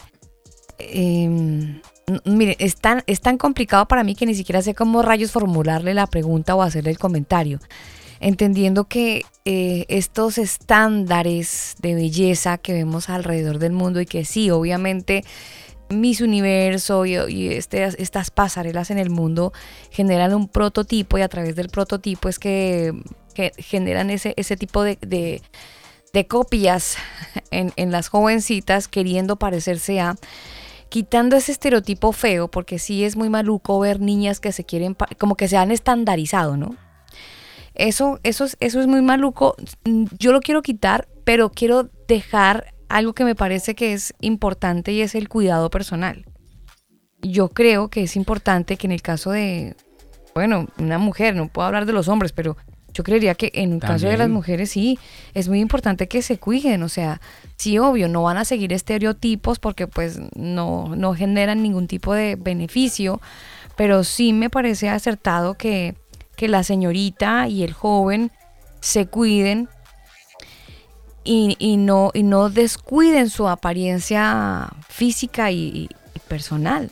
Bueno, pero es que por salud incluso es, es, prudente que lo hagan, ¿no? Sí, porque pues todo en aras del amor del Señor, entonces engordémonos, eso, eso parece un es, un, es un cóctel de grasa caminando con el respeto de todos, pero no, uno tiene que cuidarse, o sea, si el Señor conoce mi corazón, pero cuida el cuerpo. Ah, no, claro, no, por supuesto, ¿no? La, la, el cuidado personal es, y de hecho hasta es un mandamiento, ¿no? Como lo estudiamos ahora que dimos el tema del veganismo, vimos que el Eterno, la, instrucción nos da el tipo de alimentación, ¿no? Y de hecho con ese tipo de alimentación pues no tendríamos, por ejemplo, por qué engordar, ¿no? Ni por qué eh, tener toda esta grasa que nos genera daño en la piel, todo eso, claro que obviamente en cuidado personal eh, sí es bueno, ¿no? El problema es cuando se cae ya en una cuestión de estereotipo, ¿no? Cuando ya en lugar de hacer ejercicio por cuidarme, lo hago porque me quiero, porque quiero lucir mi cuerpo, ¿no? Y que por a través de eso. Sí, claro, cuando se cae en la exhibición, claro, ¿no? que ahí eso es lo que está errado y lo que definitivamente decimos, no, no, no, Es no eres una vitrina y no eres un cuerpo de exhibición. Todos los extremos son Mm, malos. o sea, ya ir, eh, cuidarse ya en, en sobremedida que prácticamente vuelven su cuerpo su dios, eso ya está mal. Mm. Nos pregunta Yuri, dice, pregunta, antes de la unión, ¿hay tiempo para conocerse y conocer a sus familiares? Eh, ¿Cuánto tiempo se recomienda? Y yo le voy a agregar algo a esa pregunta, Sebastián. Porque yo no sé si usted se acuerda, pero nuestros ah, abuelos hablaban de las yutas, ¿no? Eh, las yutas ¿Cuáles cuando... eran las yutas? Que por ejemplo el abuelo decía, oiga, pilas, no se meta con tal persona porque mire que la mamá es así o la hermana o la... Cosas que traen de los genes que podrían transmitir a los nietos de, de, pues, de esos abuelos, ¿no? Mm. Entonces, por ejemplo, no sé, una familia que... O sea, dicho en otras palabras, a lo chavesco, ¿no se meta con esa chusma? ¿Una vaina así? No necesariamente chusma, pero sí eh, prevenían de que, por ejemplo, si es, en esa familia había, no sé, tendencia a, a la demencia o tendencia a la esquizofrenia o tendencia a ciertas cosas que podrían afectar a, sus, a, su, a su descendencia, Mm. pues ellos eh, Pues obviamente, no te metas con. obviamente decían, esa persona no le conviene. Mm. Claro. Bueno, ahí eh, bíblicamente, por ejemplo, podemos ver que en realidad los hijos no deben de cargar con el pecado de los padres, ¿no? Nos, nos dice, o sea, esto rompe con, con la cuestión de las maldiciones generacionales, ¿no? Que lo hablan mucho en el sistema religioso. Eh, en realidad eso, pues, nos dice la escritura que no es así, ¿no? Que cada persona, pues, eh, es responsable de, sus actos y por lo mismo, pues, trae los, los resultados que, que ellos van tomando en su vida, ¿no? Como, o, o las decisiones que van tomando en su vida. Ahora, ¿cuál es el detalle? Obviamente, eh, sí puede llegar a pasar, no sé, por ejemplo, ¿no? Si, si, quieres unirte a una persona que viene de una familia, eh, no sé, de narcos o, de delincuentes o así, obviamente pues va a haber un riesgo, ¿no? De, y, y te puede generar eso conflicto. Ahí también tienes que analizar, obviamente. Que claro, la persona puede cambiar, se pueden alejar, ¿no? De esos, de esos ámbitos, pero a final de cuentas, pues siempre va a estar el riesgo. ¿No? Al, al igual de, muchos más casos, ¿no? Que de, de familias violentas, ¿no? Todo eso. Por eso es importante que cuando eh, que conozcamos una persona, ¿no? Que nos, que nos interese, que queremos llegar ya a, tener un compromiso con ella, pues que la, veamos con los ojos de la instrucción. O sea, midiendo de acuerdo a lo que nos dice la instrucción que es una persona correcta, ¿no? Y, hay muchos ejemplos, ¿no? En la, instrucción de, que nos guía justamente para saber si, tanto un varón como una, como una mujer, pues eh, son esa, esa ayuda idónea para, la, para, para, uno, ¿no? Desde que cumplan obviamente con la instrucción, que eh, obviamente sean, que sean eh, obedientes, que sean, que controlen sus emociones. Todo eso, pues al final de cuentas nos va a servir como, como, como puntos de referencia para ver si es algo que nos conviene o no nos conviene en nuestra vida también, ¿no? Porque si no, eh, a lo mejor si nos dejamos llevar por solamente el físico, nos damos cuenta después que la persona pues es una, es una persona floja, ¿no? Que no le gusta trabajar, eh, que es conflictiva, que es, que es explosiva, eh, y todo ese amor basado en emociones y en atracción física, pues a final de cuentas se va a ahogar por todos estos problemas que nos va a generar que la persona sea, eh, que sea este, explosiva, que sea infiel, que, que sea floja, ¿no? Todo eso. Entonces, por eso no solamente nos podemos centrar en aspectos físicos, sino por eso tenemos que ver en general cómo es la persona, cómo reacciona, ¿no? Y muchos de esos aspectos también lo podemos ver en la relación que tiene con su familia, ¿no? Desde cómo trata a su mamá, cómo trata a su papá, a sus hermanos. Ahí también nos podemos dar cuenta cómo puede llegar a ser nuestra relación en un futuro, si, vamos- si, si vemos cómo actúan. Si es el, el típico chavo que, que se la pasa todo el día eh, acostado, sin hacer nada, no ayuda en la casa, al contrario, se la pasa exigiendo, eh, le responde de una manera incorrecta a, a la mamá, pues muy probablemente cuando se casen, pues va a ser lo mismo con la esposa, ¿no? O en el caso de igual de las, de las mujercitas, ¿no? Y a lo mejor es una mujer que no sabe, pues, hacer nada de qué hacer de la casa, ¿no? Labores de la casa, eh, es descuidada con, con sus hermanitos, no sé, eh, todo eso nos puede ayudar a darnos una idea más o menos de cómo va a ser como esposa, ¿no? Entonces también por eso es bueno, sí, eh, obviamente mm, poder conocer a la persona eh, de un aspecto de cómo se relaciona con su familia. Ahora Importante. esto obviamente se ha tomado... Ajá. Dígame, Sebastián. Ah, no, digo que el problema aquí es que muchas veces se ha tomado esto como el pretexto para los noviazgos. Pero no, no, uno, no tiene que ser novio de la otra persona para conocerla así, ¿no? Obviamente cuando uno se acerca a la familia, cuando uno va conociendo a otra persona, puede darse cuenta de todo esto. Y no necesariamente uno tiene que ser novio, ¿no? Tiene que, que llevar ya una vida casi casi de casados, ¿no? Sino uno desde antes puede visualizar todo esto y con la instrucción puede medir si la persona es algo si es correcta para, la, para, para uno, ¿no? Sí, tema importante, creo que los padres deberían ayudar a los jóvenes a pues a formarlos, ¿no? Para que cuando ellos ya estén en la edad de casarse. ejemplo de ayuda. Ejemplo de ayuda. Lo que hablaba Sebastián, por ejemplo, un, niño, un joven que no ayuda en su casa, que va a esperar a que lo atienda la mamá o el mm. papá, pues es probablemente un joven que va a crecer esperando que la esposa lo atienda y lo más probable es que tengan problemas en el matrimonio, porque ya va a llegar un punto en que se va a cansar y bueno, ¿usted qué onda?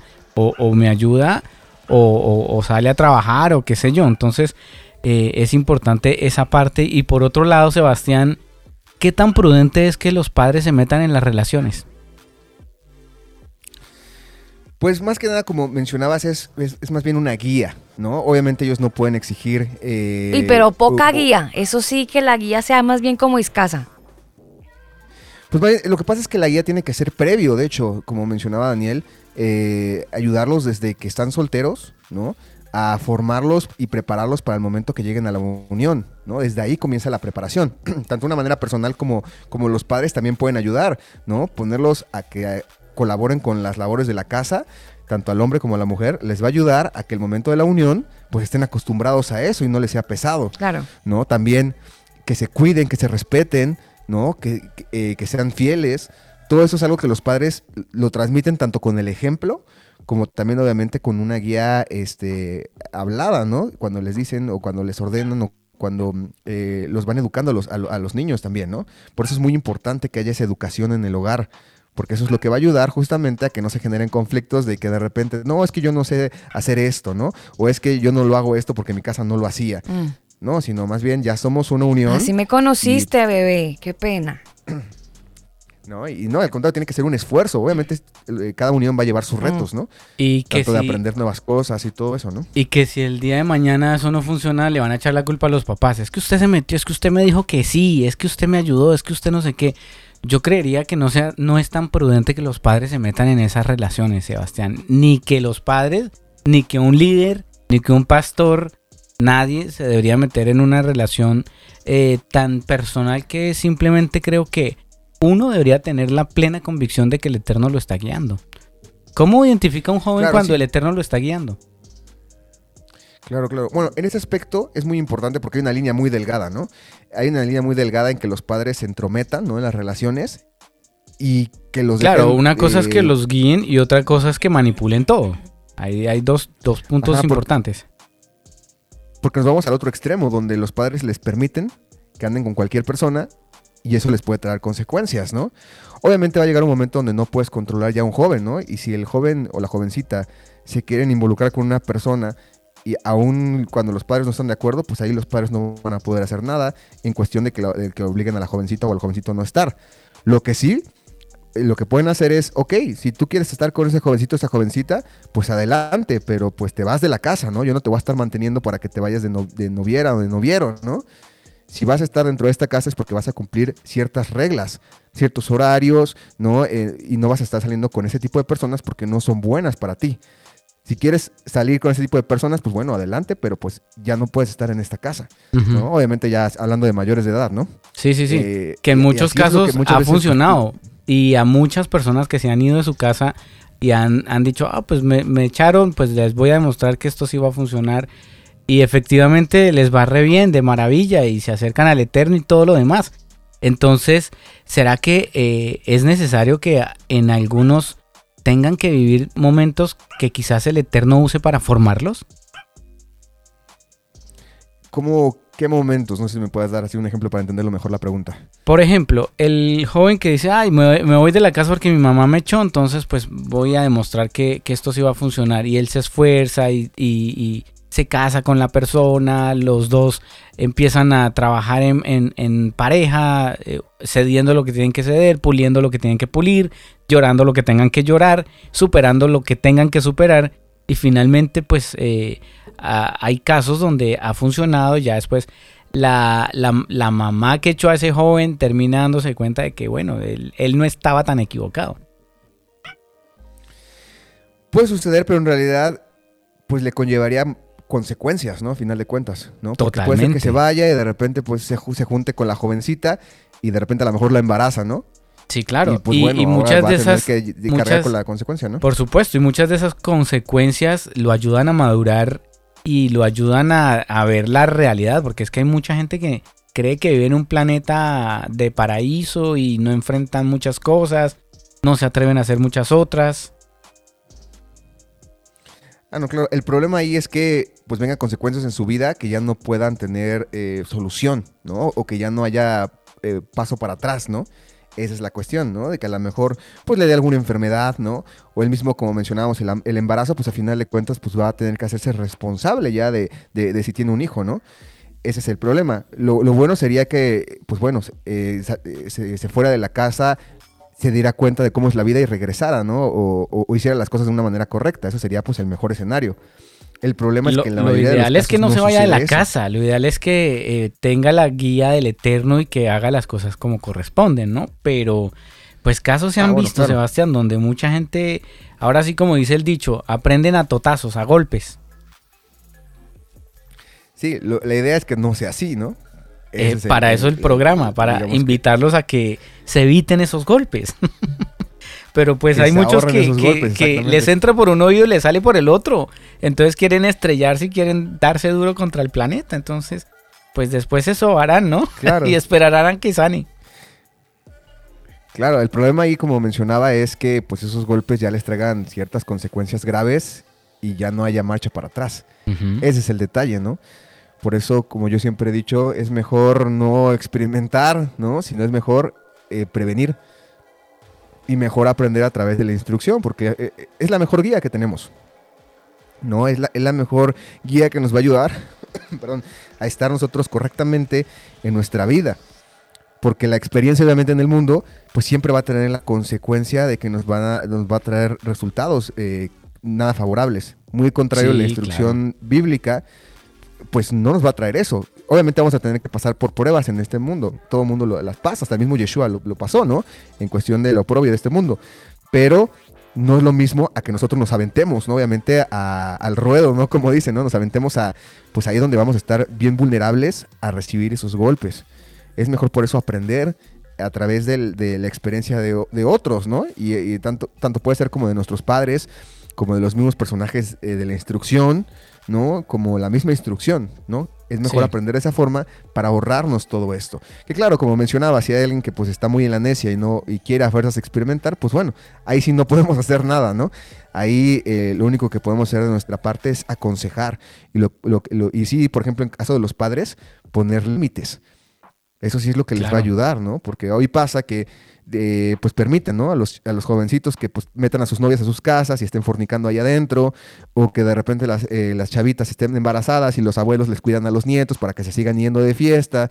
Ese es el problema. Que los padres están contribuyendo. Hoy en día hay muchos padres que son tan responsables que les dicen, mire, mijo, aquí tiene un condón, un preservativo, hágalo con eso y protéjase para que no la vaya a dejar embarazada. Pero es que no es un método no 100% eh, efectivo. Entonces hay que tener mucho cuidado, además que espiritualmente ahí pasan muchas cosas. Y bueno, hay que, hay que hacer las cosas como el Eterno nos dice. Por aquí me llega un comentario con respecto a algo que ya habíamos comentado, con el tema de las yutas o las enfermedades hereditarias, dice, como los síndromes eh, y más, dice que creo que es bueno mirar ese tema. Taras, creo que también le conozco yo con la palabra. Taras. Mm. Sí, bueno, ahí hablando, bueno, ya, lo profundizarán, ¿no? Pero obviamente sí puede suceder en cuestión genética que hay, algún, pues sí, algo ahí que afecte, ¿no? A la salud. Pero pues en realidad, hablando del pecado, pues cada quien es responsable de sus pecados y no hay como tal maldiciones generacionales, ¿no? Entonces más bien es, eh, es cada uno los que, los que deciden y toman toman esas acciones en su vida los que los llevan a consecuencias o muy contrario, a ahorrarse justamente eso. Entonces, pues bueno, ahí ya les pusieron los audios, ahí les recomendamos que los, que los escuchen del hermano Antonio. Sí. Sería, Eh, sería una enfermedad, Sebastián, un- una enfermedad hereditaria, ¿sería una maldición? ¿O no? No, no como tal, no. Más bien es una consecuencia, ¿no? De, de- del cuidado de la salud, ¿no? Y pues sí, eh, como mencionaba, a final de cuentas, pues estamos en este mundo que estamos, eh, pues sí, vulnerables a las enfermedades de este mundo, ¿no? A cualquiera nos, nos puede dar algo, nos puede dar gripa, nos puede dar el mismo COVID, ¿no? Eh, y no porque estemos en la fe eh, firmemente quiere decir que nos liberemos de eso. No, al final de cuentas, todos estamos vulnerables. En la misma escritura hay personajes que estaban firmes y aún así tuvieron enfermedades o murieron asesinados y, y no por eso eh, vamos a decir que fue culpa del Eterno. No, pues es, es más bien que estamos en este mundo y estamos pues eh, vulnerables a eso. Sí. ¿no? Entonces creo que es una- un, un aspecto importante, ¿no? Sebastián, volvamos al amor y a la mentira que usted dice que es el amor, o mejor el amor no, el noviazgo, porque el amor es una decisión, pero aquí la mentira podría ser entonces el noviazgo. Y usted nos ha dicho, para recapitular un poco es. con los oyentes que se conectan con nosotros a esta hora, nos ha estado llevando por una por el lado histórico y nos ha dicho que Hollywood nos ha vendido pero que también la historia con los reyes que creaban este tipo de situaciones amorosas de manera que generaba relaciones por conveniencia y entonces así se armaban los noviazgos que hoy ya es como todos libre albedrío y entonces yo te conozco, nos ponemos una cita y por el chat y toda la cosa, entonces se ha modernizado un poco la cosa. Pero eh, hay muchas cosas que están en la historia y que provienen no de cosas loables, buenas, nobles, no. Hay muchas cosas que desafortunadamente tienen, están impregnadas de, ritos, de procedimientos que se hicieron mal y por eso uno está aquí metido en las raíces hebreas porque está descubriendo y trata, eso es como cuando usted se va a la arena, ¿no? A la playa. Entonces, sacarse esa arenita, eso es, tiene su trabajo.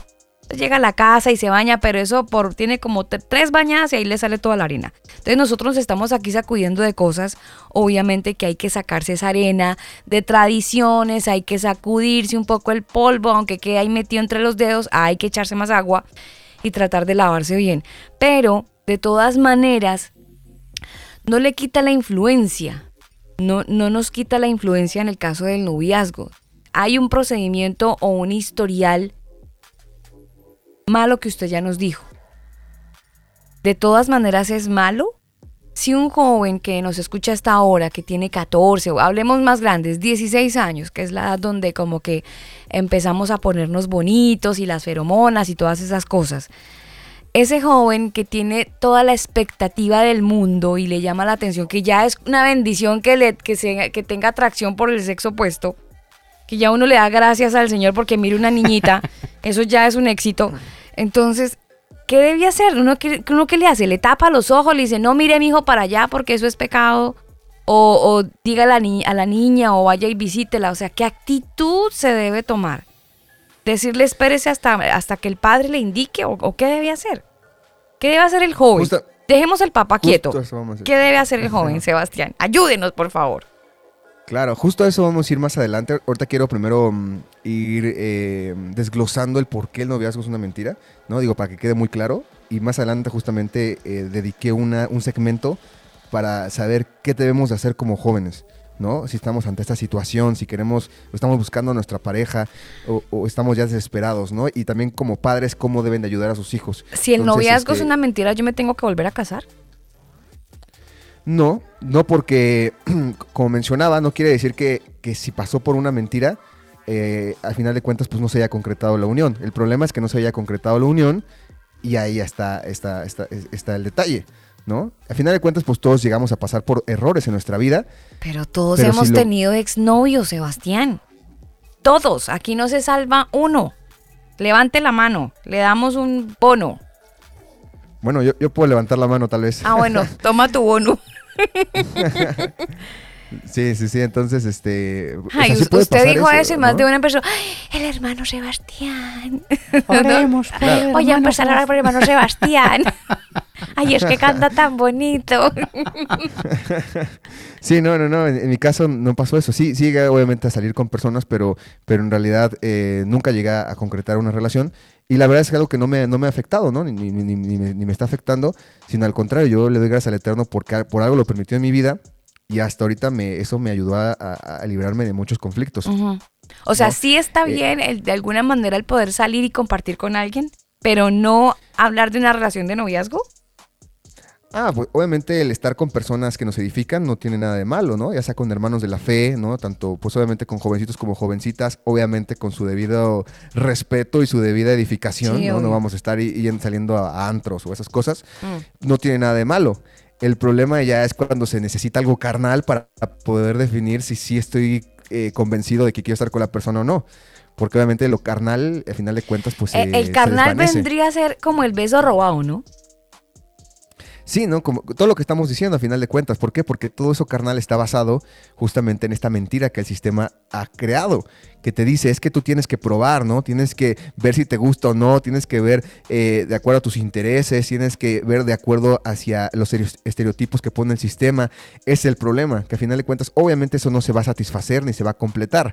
Y por ende el resultado que te va a traer es un sentimiento negativo y eso es lo que te puede traer un conflicto más adelante en tu unión que tú te uniste pensando eh, que lo que el mundo te decía era bueno, ¿no? En las novelas, en el contenido, y cuando de repente ya estás en tu unión y te das cuenta que no es así, pues ya vienen las consecuencias ahí. Esa es la situación, por eso no nos podemos basar en cuestiones carnales, porque siempre el resultado va a ser negativo y, obviamente va, a afectar a la unión y va a afectar al verdadero propósito de la unión, que, de hecho ya lo hemos estudiado, ¿no?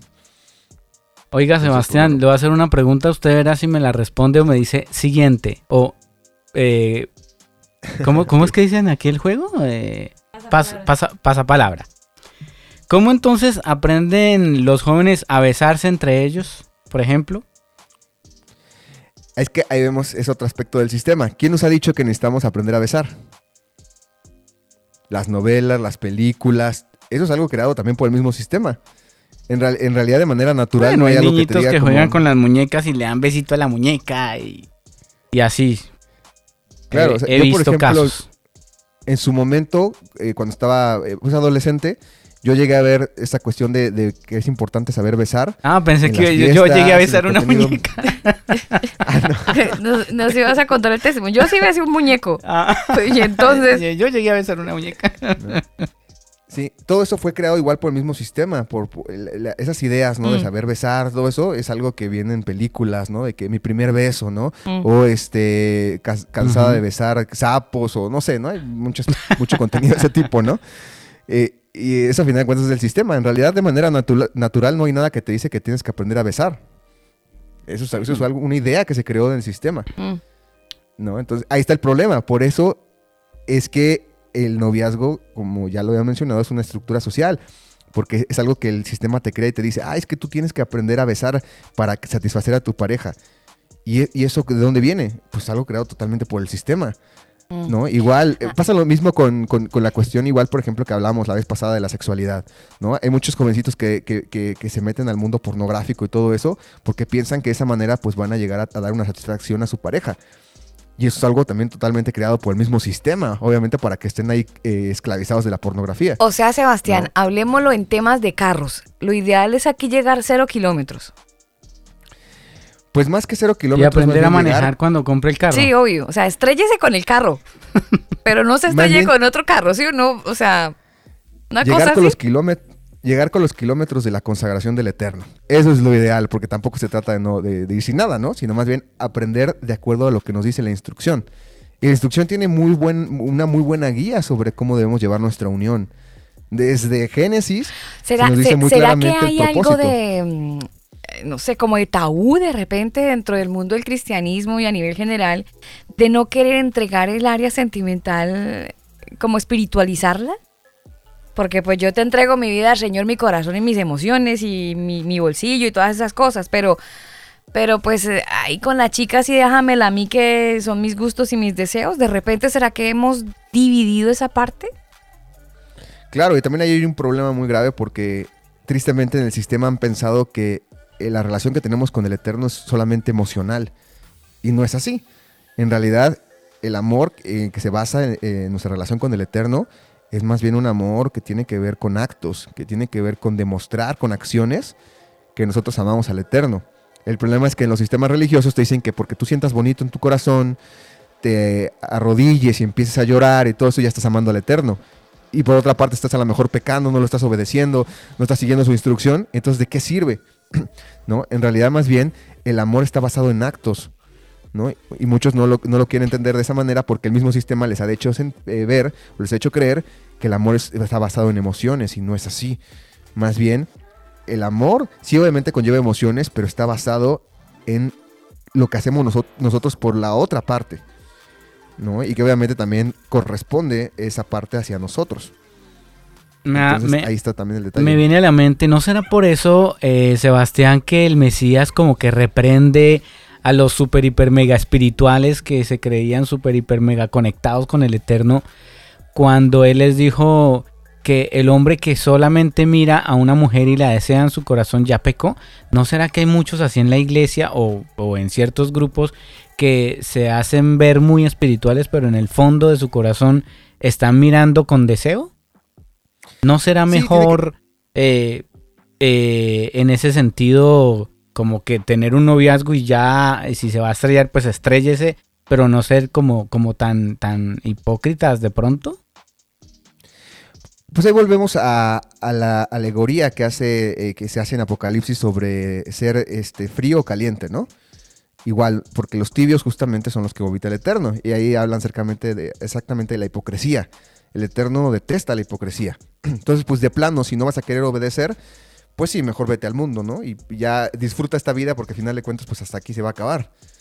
¿No? Digo, no es lo ideal, obviamente lo ideal Totalmente. sería que no lo hicieras. Uh -huh. Pero si no vas a cambiar, pues el Eterno, como dice la misma carta a los hebreos, ya no, ya no hay forma en cómo, en cómo se pueda limpiar ese pecado, porque se hace practica de una manera deliberada. Entonces, ahí está también ese, ese aspecto, ¿no? Sí, claro. Que más bien no es, no es de decir, este, ah, ya, este, lo estás, lo estás este, empujando a que se pierda. No, sino uh -huh. es que él solito se está perdiendo. Claro. Y ya lo único que tú estás haciendo es no darle perlas a los cerdos, ¿no? Porque no las va a aprovechar, al contrario, se te va a regresar y, te, y, te, y les va a destrozar, ¿no? Las va, va a pisotear, la, va a pisotear este, el, el acto que hizo Yeshua por, por, por, por darle esa eh, posibilidad de salvación, ¿no? Además Entonces, que eh, en ese sentido, Sebastián, permítame comentarle que no existe nada mejor que ir aprendiendo con la persona con la que uno ha establecido ya su vida marital. Eh, si bien las películas, los libros, las series, todo apunta a que usted debería tener experiencia y si no, no sirve para nada. Eh, es todo lo contrario, porque entre pareja, ojalá que los dos lleguen eh, vírgenes al matrimonio, porque van a experimentar de manera mm, pues sana, ¿cierto? Sin mañas, sin malas eh, costumbres, ni tampoco a, como formas mal aprendidas creyendo que era correcto, pero pues no, no es lo, ideal como lo hace la pornografía, enseña cosas que no son reales y que no pasan en, la, en, un matrimonio.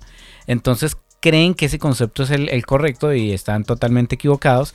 Entonces en ese sentido eh, yo recomiendo que traten de eh, esforzarse por llegar los dos intactos al matrimonio. Digo los dos, eh, él y ella, ¿no? Porque siempre aluden a que ojalá sea la mujer la que sea virgen pero ¿y el hombre qué?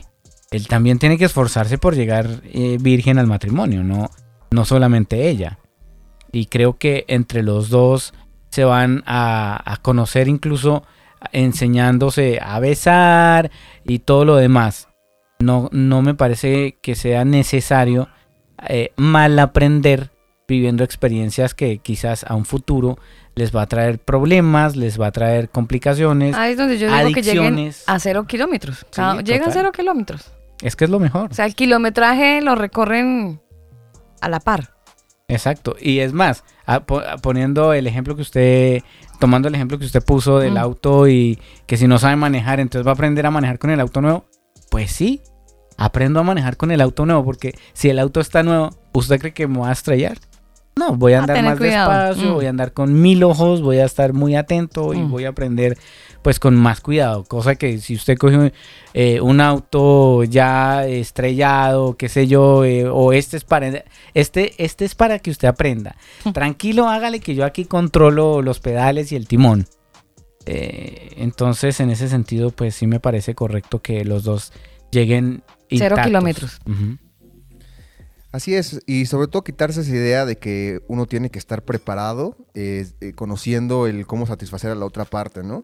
O- eh, y eso es a final de cuentas algo creado totalmente por el mismo sistema, ¿no? Entonces eso, eso no es verdad, eso es algo que no es el- lo original, sino que el sistema lo hizo pues con ciertos intereses para eh, provocar pues la inmoralidad, ¿no? Para, para provocar eh, por los, los embarazos no deseados, para provocar todo esto que a final de cuentas le sirve al sistema para poder tener una sociedad controlada en, en- pasiones y en vicios, ¿no? Entonces, eh, creo que lo principal es quitarnos esa idea, esa idea que el mismo sistema nos quiso implantar sobre cómo, cómo, es, cómo es la unión, ¿no? Y la unión no es como un noviazgo, ¿no? El noviazgo es algo creado del, del sistema, nos tenemos que quitar.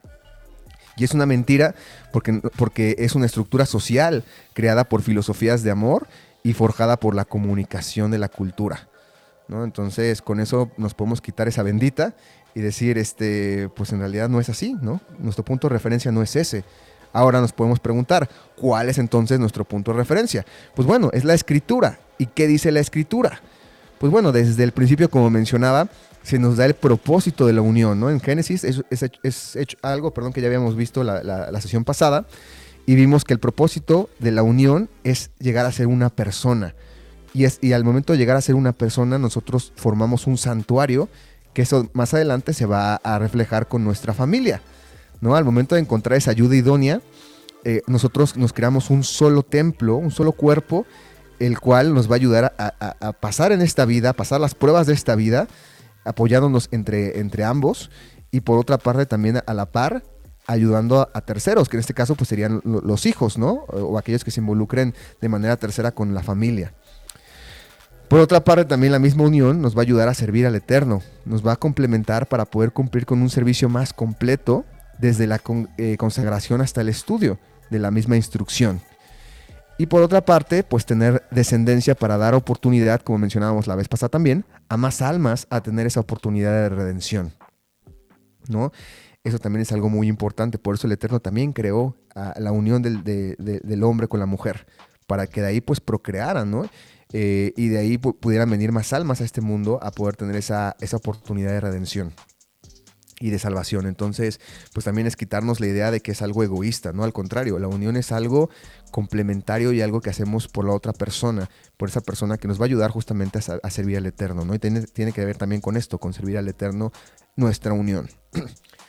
por otra parte, nos podemos preguntar cómo es una verdadera unión de acuerdo a la, a- a la Biblia, ¿no? Y eso es lo que podemos poner como lo equivalente al amor, ¿no? La, la unión. Y bueno, la escritura desde el principio también nos dice que debemos dejar a padre y a madre. Cuando con- habla de con unión, esto- ¿se refiere al acto sexual o al matrimonio, Sebastián? Pues bueno, en realidad eh, va de la mano, ¿no? Eh, tanto a- la preparación para poder llegar a ese momento de unión sexual, ¿no? Este, entonces, digamos que es algo completo, ¿no? No lo podemos separar, ¿no? Porque si no caemos en el problema eh, del mundo de separarlo en noviazgo y matrimonio. Pero pues más bien en realidad es una sola unión. Solamente que nosotros nos preparamos para esa unión y ya al momento de esa unión, pues bueno, ya cumplimos con ese, eh, con eso, ¿no? De la unión. Tratemos de hacerlo de, tratemos de hacerlo de una manera figurativa, Sebastián, para aquellos que necesitan la cosa bien, bien desmenuzada. Hablemos de 16 años, que es donde la atracción empieza a salir a flote. Donde, ya lo dije, los niños se ponen más bonitos, las niñas también. Una pareja, familias independientes, se gustan. ¿Qué tienen que hacer este par de 16? Pues en realidad tienen que ver si están preparados, obviamente, para unirse. En- en- pues yo veo un, jovencito, una jovencita de 16, años, yo no los veo preparados para unirse. Y ya ni siquiera en cuestión, eh, hablando de manera espiritual solamente, sino en cuestión, por ejemplo, económica, en cuestión eh, también, por ejemplo, de, mm, ser responsables, todo eso. Eh, a, esa edad muchas veces todavía falta, obviamente, generar esa responsabilidad en sus vidas. ¿No? Muchas veces ni siquiera se sabe lavar la ropa, ¿no? Entonces, ahí está el detalle. Más bien, tienen que estar preparados en esos ámbitos para que ya el momento que se unan, pues no vaya a generar un conflicto mayor dentro de sus vidas. Yo creo que una unidad buena para que ya se pueda unir una persona es a partir de los 20 años, ¿no? Y obviamente que, esté bien centrado, porque hay muchos chavitos a, 20 años que todavía quieren estar en la fiesta, que quieren estar en todo eso, ¿no? Y, pues desde ahí está mal, ¿no? Porque no deberían estar en eso, para mm. empezar. Entonces, más bien, aunque... Hay otros chavitos, que saber... hay otros chavitos de 41 que todavía viven con la mamá. ¿También? sí, también. Sí, entonces, más bien ahí tienen que separar lo emocional del, actuar y de la responsabilidad. Un, un, jovencito no está listo para unirse cuando ya se siente listo para unirse, sino más bien cuando lo demuestra. A través de su responsabilidad, a través de la obediencia, a través de la consagración. Sebastián, así como cachetada de guante blanco. Exactamente, sí, suena fuerte, pero es así.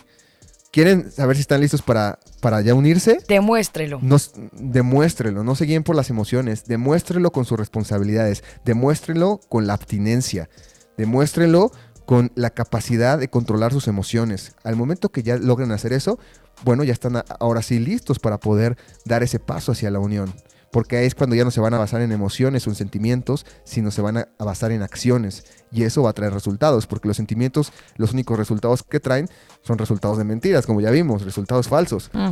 Pero las acciones y la obediencia, obviamente con punto de referencia a la instrucción, nos va a traer el verdadero resultado. Entonces, pues bueno, eso creo que es igual lo, lo que es importante, ¿no? Por eso lo que mencionaba, ¿no? De, lo que nos dice la escritura es muy importante, de, dejar a padre y a madre, ¿no? Y a, qué se refiere con esto? No solamente se refiere a, dejar a nuestros padres y, formar nuestro hogar, sino se refiere también a dejar nuestra vida eh, de manera individual, podríamos llamarlo, para, formar una vida en conjunto. Ser un solo cuerpo, ¿no? Como, como, como también lo dice Mateo 19 del 4 al 6, con un mismo propósito y sin individualidades y un, y una, y una, y un propósito de purificación también. ¿no? Eso es muy importante. Y, viene ahí desde que nosotros decidamos purificarnos no solamente por nosotros, sino por nuestra pareja también, ¿no? Y esto va desde antes, desde que, desde que la conozcamos, desde que estamos, por ejemplo, solteros, nosotros tenemos que empezar ya a purificarnos y tenemos que empezar nosotros a consagrarnos para que el momento que llegue la persona no vayamos a traerle consecuencias. Porque ¿qué pasa? Pasa que a lo mejor el jovencito, la jovencita en su juventud, pues le dio este, rienda suelta y a lo mejor y contrajo alguna enfermedad, ¿no? Mm. Y eso va a afectar a su, a su unión más adelante, ¿no? Una enfermedad a lo mejor venérea. Sí, se, arrastran las cosas, las mm. enfermedades se arrastran, los, los malos, las malas, la mala vida antes de casarse se arrastra. Y a veces el perjudicado viene a ser la pareja. Exactamente, ¿no? Y también pues obviamente la pareja ahí tiene, eh, forma parte o toma, toma parte de la consecuencia, porque muchas veces conociendo a la persona lo acepta, sí. ¿no? Mm. Hay, hay casos donde de repente eh, hay, pues llega un, un, chavo o una chava que tuvieron un hijo antes, ¿no? Hijos antes y obviamente eso va a llevar ciertas consecuencias. Y la otra persona lo acepta pensando que va a ser todo bonito y cuando de repente ya están en unión, pues se da cuenta que esto pues esto va a llevar un reto, ¿no? Que claro que pueden pasar el reto y, lo pueden lograr, pero a final de cuentas ahí va a estar la consecuencia. Y es la consecuencia para ambas partes. ¿no? Una porque obviamente eh, cayó en ese error y otro porque está aceptando a la otra persona con ese con, Pero, ese pero Sebastián, o sea, es muy tenaz lo que vos acabas de decir porque es que le estamos diciendo consecuencia a un hijo. Y entonces resulta que hay muchos hogares eh, donde hay muchos hijos de consecuencias. ¿Y, cómo hacer entonces para manejar esas relaciones cuando sí? O sea, ¿qué, embarrada, hermano Sebastián? Yo me llené de motivos y tuve un hijo a los 20 o tuve un hijo a los 18. es que en realidad... Suena como un poco difícil y duro decirle a su hijo consecuencia, ¿no? Sí, yo sé que es la verdad, ¿qué le vamos a hacer? Pero suena un poco difícil de repente para asociarlo con, con otra persona que vive conmigo, entonces es mi consecuencia. No es que en realidad más bien el hijo no es la consecuencia. La consecuencia es el embarazo fuera de tiempo. La consecuencia es eh, el estar con una persona que no se puede llegar a formar un hogar. El hijo no es la consecuencia, el hijo no tiene la culpa. La, consecuencia en sí más bien está en, como mencionaba, la inmoralidad antes del matrimonio, ¿no? Este, vaya, la inmoralidad, ¿no? Este, en sí, ¿no? El- la unión antes del matrimonio, eh, también está eh, el, pues los conflictos entre las parejas, esa es la consecuencia, no son los hijos. ¿no? Y que en Ahora, muchos casos, en muchos casos, Alba y Sebastián, esa consecuencia o el hijo que se tuvo extramatrimonialmente o antes de casarse, ¿cierto? Eh, en muchos casos es conflicto porque, por ejemplo, ella es la mamá de la, de la niña. De la consecuencia. De, de la niña, sí, de la consecuencia. Entonces, eh, el esposo, ahora son ya, ellos son cristianos, ellos son bien, eh, pero él quiere corregirla y la otra, la mamá, pues le dice, es que no es su hija, usted no tiene por qué corregirla.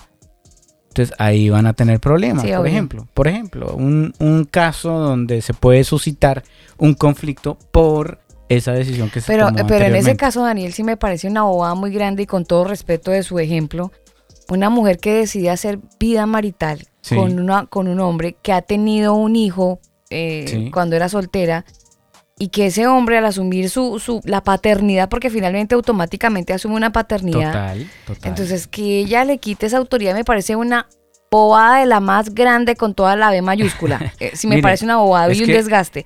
Pero, pero por otro lado, he visto muchas mujeres, muchas mujeres, y también muchos hombres, pero se hacen más, como más visibles las mujeres, que voy a decir una palabra muy maternal y, y que muy probablemente en Colombia me entiendan y, y la digo con cariño. Mujeres, mujeres que en su momento metieron las patas, porque era así la palabra que le decían en Colombia a las mujeres que quedan en embarazo antes de tiempo. Y ese bebecito fue el motor de su vida. Y resulta que en lugar de, de echarse para atrás y arrugarse, lo que hicieron fue llenarse de más ganas de vivir. Y se les encendió una luz y entonces fueron mujeres echadas para adelante y consiguieron muchas cosas y llegaron muy lejos porque hubo un motivo que, se, que en este caso fue el hijo. Entonces, em, a veces cuando se plantea la consecuencia o una situación que no llegó en el momento adecuado, en la, en la situación que se esperaba, pues finalmente no fue tan malo, Sebastián. Y no estoy aco- acolitando el pecado ni estoy acolitando ese tipo de situaciones, sino lo que estoy resaltando es que en medio de una situación tan heavy, tan desoladora como el ser mamá soltera, pues muchas lograron salir adelante y muchas son emprendedoras y empresarias y lograron sacar sus hijos, sus hijos adelante y con una carrera. Fue un error que cometieron, sí. Pagaron las consecuencias que, también, lo que yo le decía pero en un se principio, esforzaron. lo que yo le decía en un principio, eh, que en muchos casos ese joven que se quiso ir de la casa, en vez de que haya sido eh, malo para él, le sirvió, porque desafortunadamente hay muchos que aprenden a totazos. Y en Mm. este caso, esas mujeres que usted pone ejemplo, pues sí, aprendieron a totazos. Mm. No es lo ideal, obviamente. ¿Por qué? Porque a lo mejor ese niño también va a sufrir eh, con esa falta de un papá, con esa falta de un hogar, y son cosas que ahorita no las ve, pero cuando ese joven o esa niña se casen, pues va a crecer con una carencia que ya tuvo. Mm. Entonces ahí se va, se va, otra vez se va repitiendo Ahí un viene ciclo. la tara que usted decía. Pues, por ejemplo, Mm. puede ser. Claro. Ahí el detalle es que no tenemos que centrar más bien en que el error fue lo que hizo que salieran adelante. Más bien el que corrigieran el error y actuaran fue lo que hizo que salieran adelante. Ahí está el detalle, porque las consecuencias del error pues siempre van a estar, ¿no? Y van a pasar pruebas por esos retos, eso siempre va a estar durante toda su vida, final de cuentas. Ya sea porque eh, a lo mejor se tuvieron que esforzar más y eso afectó su salud, o al momento de que se unieron con otra persona, pues siempre hubo conflictos entre la, nueva pareja y, el, el hijo, la hija, ¿no? Entonces eso siempre va a estar. Lo que hizo que salieran más bien adelante fue que ellos quisieran corregir su error, ya no estando pues desperdiciando su vida, ¿no? Porque ¿qué pasa? Hoy en día pasa que pues jovencitas se embarazan y, y aún embarazadas y, y con el hijo y todo eso, se siguen yendo de fiestas, se siguen eh, saliendo con, con- con- con chavos pues obviamente que solamente las usan y todo eso. Pero aquí la diferencia es de las chavas que pues ya cometieron el error y decidieron pues corregirlo actuando de una manera eh, pues buena en sus vidas. Asumieron la responsabilidad, claro, asumen la responsabilidad. No, pero hoy en día eh, el, tema lo que, lo que está indicando el sistema es justamente a evitar la responsabilidad. Porque aborte, aborto libre y seguro. Mm. Entonces están eh, provocando un ambiente de irresponsabilidad. Claro. Entonces, de libertinaje. obvio, lo ideal es que nuestros jóvenes aprendan a vivir bajo la escritura y bajo los mandatos bíblicos o de la Torah para que puedan tener una vida como corresponde y que sus hijos y su familia puedan vivir una vida que agrade al Eterno. Así es exactamente, ¿no? Y dentro de esa vida que agrada al Eterno, eh, pues conlleva también eh, al momento de agradarlo, pues trayendo beneficio a los demás, ¿no? Como eh, se menciona, la obediencia no sirve de nada si esta no trae un, bienestar, un beneficio a los demás. Y un bienestar, no hablando de bienestar obviamente terrenal, ni prosperidad, ni nada de eso, sino un bienestar más bien de acuerdo a lo que la, instrucción nos dice que es eh, bienestar, que es el estar eh, pues de regreso al eterno, el estar en obediencia al Padre. Ese es el bienestar porque eso es lo que nos va a traer lo bueno a nuestra vida, nos va a traer esa salud, nos va a traer el ahorrarnos esos conflictos, esos, esas consecuencias y nos va a llevar hacia un bienestar mayor que es esa vida eterna. Entonces, cuando nosotros obedecemos, tenemos que hacerlo de esa manera, ¿no? Pensando que es para beneficiar a, tanto a, obviamente nuestra vida como a la otra parte, ¿vale? Por eso es que en la escritura hay, hay muy buena, una muy buena guía sobre esto, ¿no? De hecho, por ejemplo, hablando igual de la unión y regresando un poquito a lo que dice la Biblia, eh, en Efesios 5:25 habla acerca de esto, de los esposos, ¿no? Dice, esposos amen a sus esposas, así como Yeshua amó a la congregación y se entregó por ella para hacerla santa. Él la purificó lavándola con agua mediante la palabra. ¿no? Y, con esto podemos ver un ejemplo muy claro de cómo debe ser una unión. Y lo tenemos con, con el ejemplo de Yeshua. Cómo él murió a él murió a sus intereses, murió a querer eh, eh, ser él exitoso, murió él a querer demostrar algo humanamente, murió a, todo eso por su ayuda idónea, ¿no? Por otra parte, que es, que, es la congregación, a final de cuentas, ¿no? Y cuando hablo de congregación, no me refiero obviamente a los sistemas religiosos, me refiero a, ese remanente del pueblo de Israel, eh, al cual después, obviamente, los gentiles nos unimos, pero que él, él, murió ¿no? se entregó para poder purificar, ¿no? O sea, murió a su carne, a sus deseos, a sus pasiones, para poder purificar a la otra parte, ¿no? Y así es como nosotros también tenemos que actuar en esto. Nosotros, para tener una unión correcta, es porque tenemos que morir a nosotros, a lo que creemos humanamente, a lo que deseamos humanamente, a todo eso, para entonces poder purificar a la otra parte, poder ayudar a la otra parte que también obviamente haga lo mismo, ¿no? Y que juntos podamos ir por un beneficio mayor. Esto obviamente se tiene que hacer a la par, ¿no? Porque también obviamente muchos critican todo ese tipo de versículos y todo ese tipo de, ideas en la Biblia porque las, ponen como muy machistas, ¿no? Como diciendo, ah, pero ¿por qué la mujer se tiene que someter al hombre? ¿O por qué tal cosa? Y no es así, más bien en realidad tenemos que darnos cuenta que el hombre y la mujer pues estamos a la par. Totalmente. Hay un, hay un dicho que, que habla acerca de, de la creación ¿no? de la mujer y dice que salió de la costilla del hombre para no estar ni por encima ni por debajo, sino estar a un lado y poderse sostener y juntos caminar. Así es, ¿no? obviamente con diferentes funciones que los que nos complementan. No, no, no somos iguales. Pero por otro lado, todos venimos de la mujer, entonces también pues hay que respetar, eso tiene que ser mutuo, respeto mutuo. Eh, hay una pregunta, Alba en nuestra cuenta de Telegram. De, paso, aprovechar de comentarle a la gente que puede sumarse a nuestro canal en Telegram. Nos pueden buscar como arroba el combo oficial. Nos dejan por ahí sus preguntas eh, mientras estamos en vivo y las vamos leyendo con muchísimo gusto. Sí, Yuri nos dice, desde el punto de vista espiritual y basado en la palabra, ¿es responsable que los jóvenes planifiquen?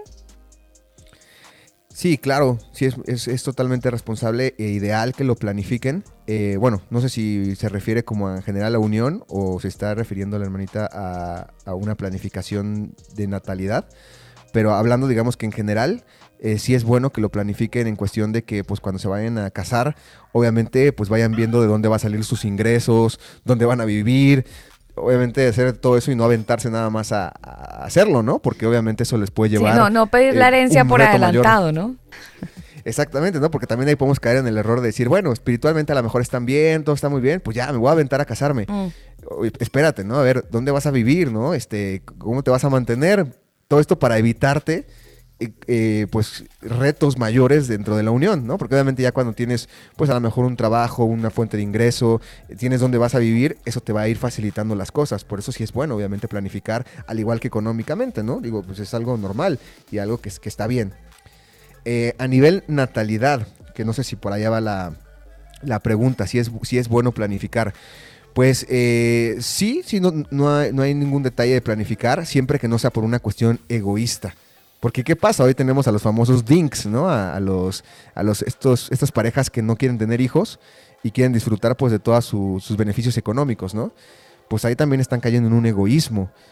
Vemos en la escritura que nos dice que el Eterno creó la unión también para, para la procreación y que pues vengan estas almas a redención también, ¿no? Entonces, eh, pues ahí, si lo planificamos, porque a lo mejor no estamos todavía en la posición de, eh, de poder eh, tener a un hijo de una manera correcta, pues bueno, no hay tanto problema. El problema es ya cuando se vuelve una cuestión egoísta. Porque quiero viajar, porque quiero tener tal coche. Ahí está el detalle. ¿no? Entonces, pues más bien la planificación tiene que estar con en qué momento pues nosotros podemos otorgar esa vida correcta a nuestros hijos. Y esto viene también desde la planificación de en qué momento ya unirnos, ¿no? Porque a lo mejor pues no estamos listos porque todavía nos falta eh, pues ser más responsables, nos falta aprender ciertas cosas, pues mejor no nos unamos todavía, mejor ya hasta que estemos bien responsables y lo demostremos, no solamente lo sintamos, sino, lo demostremos. Entonces, bueno, ya podemos pasar al siguiente paso, ya de unirnos y entonces ahora sí poder generar ya una familia. No, y sabe que me parece muy bacano algo, Sebastián, eh, que viéndolo desde el punto de vista de la planificación familiar eh, como individuo, ¿no? O sea, sería muy bueno aquí echando un globo en el programa que los jóvenes de repente, no sé, a los 16 o que los papás desde los 15 años o 16, qué sé yo, empiecen a hacerlos conscientes que en algún momento se van a, casar y necesitan empezar a tener una base o un colchón para ese momento. Y los motiven a, no sé, a construir algo esperando ese momento especial. Ah, claro, sí es bueno. Es bueno que, que los jovencitos pues vayan sabiendo cómo generar ingresos, ¿no? Y, sabiendo cómo, Mm. cómo, cómo, cómo- cómo alimentar esa parte igual, ¿no? De, de- laboral, ¿no? Obviamente para que cuando llegue el momento de la unión, pues no, pues tengan esa- esa- ese sustento y esa base y, y no padezcan. Y, y, y pedirle al Señor que eh, la, la parejita esté haciendo lo mismo, ¿no? que no esté ahorrando Ah, usted solo. Ay, Señor, que ella también esté ahorrando, por favor. 50-50. Sí, que ella también esté Vamos, americano. lo mismo. que ella también esté Claro. ahorrando, porque pues de todas maneras, ya tú sabes que el golpe avisa. Claro, claro. Y ahí sobre todo también que cada parte tenga muy fijo eh, el aspecto de, de cómo vivir económicamente en este mundo. Saber que obviamente el, el Eterno no te va a bendecir para que pues estés malgastándolo, ¿no? Ni estés comprando en cosas que no necesitas. Claro, y que además el Eterno es el que provee, ¿no? Eh, porque tampoco se pueden eh, dedicar 100% a solo a hacer dinero y se va descuidando todo lo demás. Claro, sí, porque ahí el problema está de que muchos piensan de que no, es que el Eterno me tiene que bendecir y entonces pues me va a bendecir con este trabajo, que voy a estar ahí trabajando miles de horas y voy a descuidar a mi familia. Y Sí. no, no se trata de eso, se trata de que a lo mejor vamos a estar en un trabajo que obviamente no nos va a dar para poder gastar en todas nuestras cuestiones pasionales o en cuestiones concupiscentes eh, materiales, pero sí nos va a dar para poder sustentarnos en nuestra vida. Eh, y eso es lo que quiere el Eterno. El Eterno no quiere que te estés comprando que tal coche, que, te estés, que estés viajando, todo eso, porque obviamente eso te puede llevar, obviamente, a esclavizarte en el mundo material. ¿No? Lo que quiere el Eterno es que puedas vivir de una manera correcta en este, este mundo. ¿no? El, mismo Yeshua lo dice, ¿no? que no hay que preocuparnos por, eh, por lo que vamos a vestir ni qué comer, ¿no? si el mismo Eterno ve por los, por los pajarillos, ¿no? dice, y, y, eh, les da de comer, ¿no? Eh, así también como se va a olvidar de nosotros, ¿no? Obviamente nos va a dar esa bendición de acuerdo a sus estándares, que sus estándares son cero eh, pegados a cuestiones de prosperidad y de éxito. Están Sí, sí, totalmente sí. lejos de eso. Y ya que toma- tocamos el tema económico, Sebastián, aprovechar de dejarles esa inquietud a los padres de estos jóvenes que nos están escuchando, que no siempre hay que darles lo que piden, ¿no? Porque ese es otro problema de estas generaciones de ahora, que son generaciones que quieren todo lo último, lo más moderno, y, y si se les dice no, pues hay berrinche, ¿no? Hay pataleta, hay show, hay... eh, entonces, por, por vergüenza, para que no me haga quedar mal, le voy comprando lo que quiere y al final están creando pues una generación de personitas muy desagradables que a futuro van a actuar de esa misma manera. Sí, claro, sí, no, de- deben desde, pues sí, desde que están niños hacerles entender que pues no pueden cumplir con sus caprichos, ¿no? Obviamente una que otra vez pueden a lo mejor comprarles ciertas cosas, ¿no? Pero hacerles entender que no es por satisfacer una cuestión material, sino es más bien por algo que necesitan, ¿no? Algo que es parte de su desarrollo. Entonces, eh, sí es muy importante, obviamente, que de esa manera los padres inculquen a los hijos que todo tiene, conlleva una responsabilidad. ¿no? Desde cuestiones materiales hasta cuestiones de, pues sí, físicas, hablando ahorita, por ejemplo, de la unión. Entonces sí es muy importante. Y que eso, por ejemplo, otro aspecto muy relevante que la escritura nos dice, es que también lo hacemos porque es parte del amor al prójimo, ¿no? Dice Efesios 5:28, igual un consejo de Pablo, dice, asimismo, el esposo debe amar a su esposa como a su propio cuerpo. El que ama a su esposa se ama a sí mismo. Y esto obviamente suena muy obviamente similar al amor al prójimo. ¿Por qué? Porque pues igual la otra parte, la- nuestra unión, pues es nuestro prójimo también, ¿no? Eh, al final de cuentas, como lo dice Yeshua, también uno eh, la base de los mandamientos, una de las bases, perdón, de los mandamientos, es el amar al, prójimo como uno mismo, ¿no? ¿Por qué? Porque obviamente al momento que nosotros eh, actuamos, ¿no? De, esa manera correcta, se nos, vamos a beneficiar también nosotros. Va a ser algo eh, que, nos va a traer esa, eso recíproco, ¿no? Porque obviamente cuando cuidemos de nuestra esposa, ¿no? Cuidemos de su bienestar espiritual, físico, pues ella, al momento de hacer esa ayuda idónea, pues va a hacer lo mismo por nosotros. Y entonces vamos a hacer una unión completa y una unión que va a traer un beneficio en conjunto. Por otra parte, también, por ejemplo, dice eh, que debe ser comprensivo y respetuoso la, la unión. Dice en primera de Pedro 7, eh, 3.7, perdón. Dice, de igual manera ustedes esposos sean comprensivos en su vida conyugal, tratando cada uno a su esposa con respeto, ya que, ya que como mujer es más delicada, y ambos son herederos, herederos perdón, del grato don de la vida. Así nada estorbará las oraciones de ustedes. ¿No? Y aquí, por ejemplo, habla acerca de aquello que nos necesitamos complementar. Obviamente nosotros necesitamos eh, también de, la otra, de, la otra, de la otra parte que nos ayude en ciertas cosas que a lo mejor nosotros no podemos ver, ¿no? O a lo mejor nosotros no tenemos esa perspectiva. Y ahí, por ejemplo, la esposa pues, nos puede guiar, nos puede dar su consejo. Así como también el varón a la, esposa, pues a lo mejor la puede proteger o puede sustentar en ciertos ámbitos que probablemente para ella son más complicados. ¿no? Entonces ahí a final de cuentas también es, es algo que es de respeto. Una, una relación de unión se basa también justamente en eso, en el respeto y en el cuidado de amor al prójimo como a uno mismo. Sebastián, en ese orden de ideas y volviendo al punto inicial, eso quiere decir entonces que los jóvenes que nos escuchan a esta hora y que se sienten atraídos por alguien, deben pensar si se ven con esa persona toda la vida, como para tratar de aterrizar un poco todo este tema. O sea, ¿usted se ve casado con la niña que tanto le gusta? ¿Es como Pues es que más- a eso? Lo que pasa es que más bien ahí eh, el problema está en que muchos hacen esto, pero con el punto de referencia del mundo. Entonces de repente dicen, a ver, eh, yo me veo con esa persona ya cuando esté grande, ¿no? A lo mejor cuando pues ya físicamente ya no, pues ya no es como la conocí. Y el mundo que te va a decir, no, pues no, tú necesitas a alguien joven, ¿no? Necesitas a alguien que te satisfaga de manera, pues sí, sexual.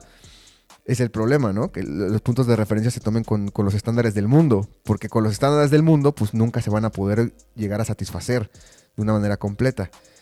Claro que pueden llegarse a, pensar si se ven con esa persona, pero viendo si es su ayuda idónea, ¿no? Si en el momento eh, de, la- de las situaciones difíciles van a poder también estar juntos y pasar esas pruebas. Porque si esa persona eh, tú ves que no, no, va a ser ese complemento, no te va a ayudar, sino al contrario te va a alejar del creador, bueno, ahí entonces sí tienes que pensar si vale la pena estar con esa persona. Si te va a alejar del creador, pues obviamente no es bueno. Y ahí es, esa es la manera en, la cual tienen que pensar los jovencitos. Tienen que cambiar ese chip de dejar de pensar como el mundo, porque si piensas como el mundo, te va, eso te va a guiar hacia una mentira, te va a llevar hacia algo que no va a ser, no va a suceder y te va a llevar consecuencias.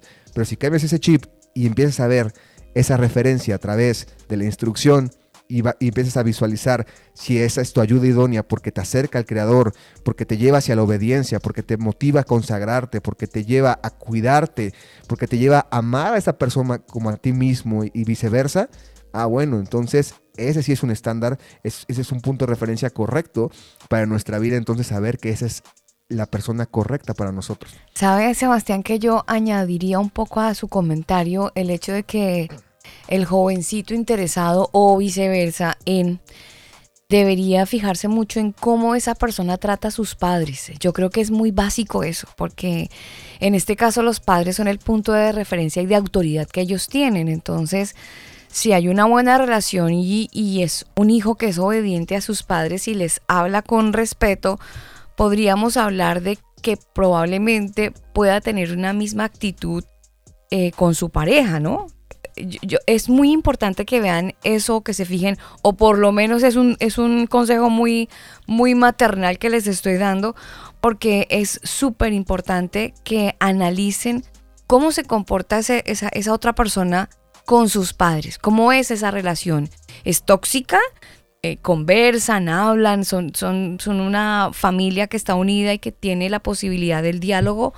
O en este caso el joven es aislado, apático, no quiere nada, eso, siempre quiere estar con los amigos, porque de alguna manera eso le sirve como referencia al que está interesado en cómo podría comportarse esa persona futuro. Entonces, esa relación es básica tenerla como, como referencia, básica. Sí, claro, y sobre todo también la relación con el, con el Eterno, con el Creador, ¿no? Eso también es súper importante porque si una persona no se preocupa por su alma, que es lo más importante, ¿no? ¿Cómo se va a preocupar por, la, por, el alma de alguien más? Entonces también ahí es otra, otro punto de referencia que los jovencitos pueden considerar. Esa, eh, cómo la otra parte se está consagrando, eh, cómo está obedeciendo al Creador, si está llevando una vida que, con frutos que demuestren pues que está caminando correctamente, eso también es muy importante, ¿no? Que obviamente también se ve reflejado, como mencionabas, en la relación con los padres, porque pues al final de cuentas es un mandamiento, ¿no? Honrar a los padres. Entonces, pues también obviamente son puntos de referencia que pueden tomar eh, los jovencitos para saber, obviamente, si esa persona es, su ayuda idónea o por muy contrario es una piedra de tropiezo para su vida, ¿no? Entonces, pues bueno, eso, eso también es muy importante. Eh, es muy importante también conocer cómo, la escritura nos marca sobre qué es el amor o cómo es el amor, ¿no? Y por una parte, eh, por ejemplo, en 1 Corintios 13, de 4 a 8, que es un, creo que es un versículo muy conocido, lo que se habla mucho, se utiliza mucho, dice que el amor, por ejemplo, ahí dice que es sufrido, el amor es benigno, el amor no tiene envidia, el amor no es jactancioso, el amor no se envanece, no, no, no hace nada indebido, no busca lo suyo, no se irrita, no guarda rencor, no se goza de la injusticia, dice, más se goza de la verdad. ¿Y qué es la verdad? Pues la instrucción, al final de cuentas. Dice, todo lo sufre, todo lo cree, todo lo espera, todo lo soporta. El amor nunca deja de ser, pero las profecías se acabarán y cesarán las lenguas y la ciencia acabará, ¿no? Bueno, eso dice en Primera de Corintios. Con esto vemos que obviamente el amor pues siempre nos va a llevar un reto, ¿no? Porque es, es el morir a nosotros. Por eso dice que es sufrido. Por eso dice que eh, igual tiene que pasar por ciertas pruebas, porque tiene, eh, eh, surge del morir a nosotros para poder entonces amar a la otra persona. Y obviamente es, tiene que estar basado en la verdad, porque la verdad es lo que nos va a llevar a no, a no estar en la injusticia, ¿no? La escritura nos lleva a no estar en la injusticia, nos lleva a no irritarnos, ¿no? Nos lleva a no guardar rencor, nos lleva a no hacerlo individuo, nos lleva a no, a no ser egoístas, a, no estar buscando cuestiones materiales, nos lleva a esperar, nos lleva a soportar con paciencia y nos lleva sobre todo a vivir de una manera en conjunto con la otra mitad. Entonces, eh, eso es lo importante también, por ejemplo, aquí que nos marca el amor. Si lo, si lo analizamos con lo que vimos hace ratito de cómo el amor, cómo el mundo pinta el amor, pues vamos a ver que no tiene nada de relación, muy contrario el amor en el mundo te lo pintan totalmente de manera contraria. Te dicen, no, es que el amor tiene que ser bonito y el amor tiene que traer satisfacción. Y aquí nos está diciendo que no es así, el amor te tiene, conlleva un esfuerzo, ¿no? También el mundo dice, no, es que el amor es egoísta, ¿no? Se basa en, los, intereses de cada persona. Aquí dice, el amor no tiene envidia, el amor no es jactancioso, no se envanece, ¿no? No, no, no busca esa vanidad. No hace lo indebido, ¿no? El amor en el mundo que te dice, ay, pues que el amor es loco, es ciego, ¿no? Y aquí no es cierto. El amor no hace lo indebido. Al contrario, se guía por la verdad. ¿no? El amor no es egoísta, también, ¿no? Eh, como dice el mundo, sino más bien el amor conlleva un esfuerzo en conjunto, muriendo a nosotros y amando a nuestro prójimo como nosotros mismos, ¿no? Hablando específicamente de la pareja, ¿no? Entonces, pues bueno, eso es también otro aspecto muy importante que nos deja la escritura. Y con eso, por ejemplo, podemos ver que el amor del Eterno eh, es un amor totalmente condicional, ¿no? Hablando de esto que, mencionábamos al principio. Muchos dicen, no, es que el Eterno nos amó, de manera este, incondicional, ¿no? Y el amor, el, Eterno tiene un amor que no importa eh, lo que haga, siempre te va a amar, ¿no? Lo que va a detestar es el, el, pecado, ¿no? Como dice Gandhi, pero al pecador siempre lo va a amar. Y no es así. La Escritura nos dice que aborrece al pecador, ¿no? Y cuando el Eterno ama a una persona es porque ésta le corresponde con obediencia. Y esto lo podemos ver durante toda la, época del, bueno, toda la historia, de hecho, desde Adán y Eva, pasando por el pueblo de Israel, el Eterno amó a su pueblo cuando éste obedeció, cuando éste decidió regresar. Aquel que, que, decidió separarse, que no quedó como ese remanente, lo desechó. ¿no? Por ende, nosotros tenemos que también corresponder a ese amor. ¿no? El amor incondicional no existe ¿no? Y, menos bíblicamente. Al contrario, todo el amor, hasta el amor del creador, está basado en condiciones y em, en, ciertas, en cierto trato que se tiene que hacer entre ambas partes. ¿no? Por eso es que el, creador hace un pacto con nosotros y nosotros tenemos que entrar dentro de ese pacto para estar dentro de su amor. Esa es la condición. Obviamente cumpliendo con obediencia, primero reconociendo a Yeshua y por otra parte también nosotros limpiando nuestra vida. Entonces, esto lo podemos llevar, por ejemplo, hacia las relaciones también, ¿no? Hablando de la unión. Nuestra unión no es una, no es una unión incondicional. Eso no quiere decir que, va, que por emociones va a suceder. No, tiene que estar basado en, una correspondencia, tiene que estar basado en acciones, tiene que estar basado en responsabilidades. Por ende, también nos dice la escritura que necesitamos buscar una ayuda idónea, ¿no? Para lograr justamente eh, un, mismo enfoque, un mismo trabajo en equipo, porque de lo contrario, pues va a estar de un lado pues desbalanceado y eso nos va a llevar justamente a las consecuencias. Por eso es que desde antes tenemos que buscar justamente que la persona sea esa ayuda idónea al momento que veamos que ellos también están en el mismo camino del creador. Por eso es que eh, se recalca tanto el no estar juntándose con personas que no comparten nuestra misma fe. Que, están en el mundo, que están eh, viviendo como, como este mundo, porque al final de cuentas, pues lo más probable es que nos jalen hacia, hacia allá. ¿No?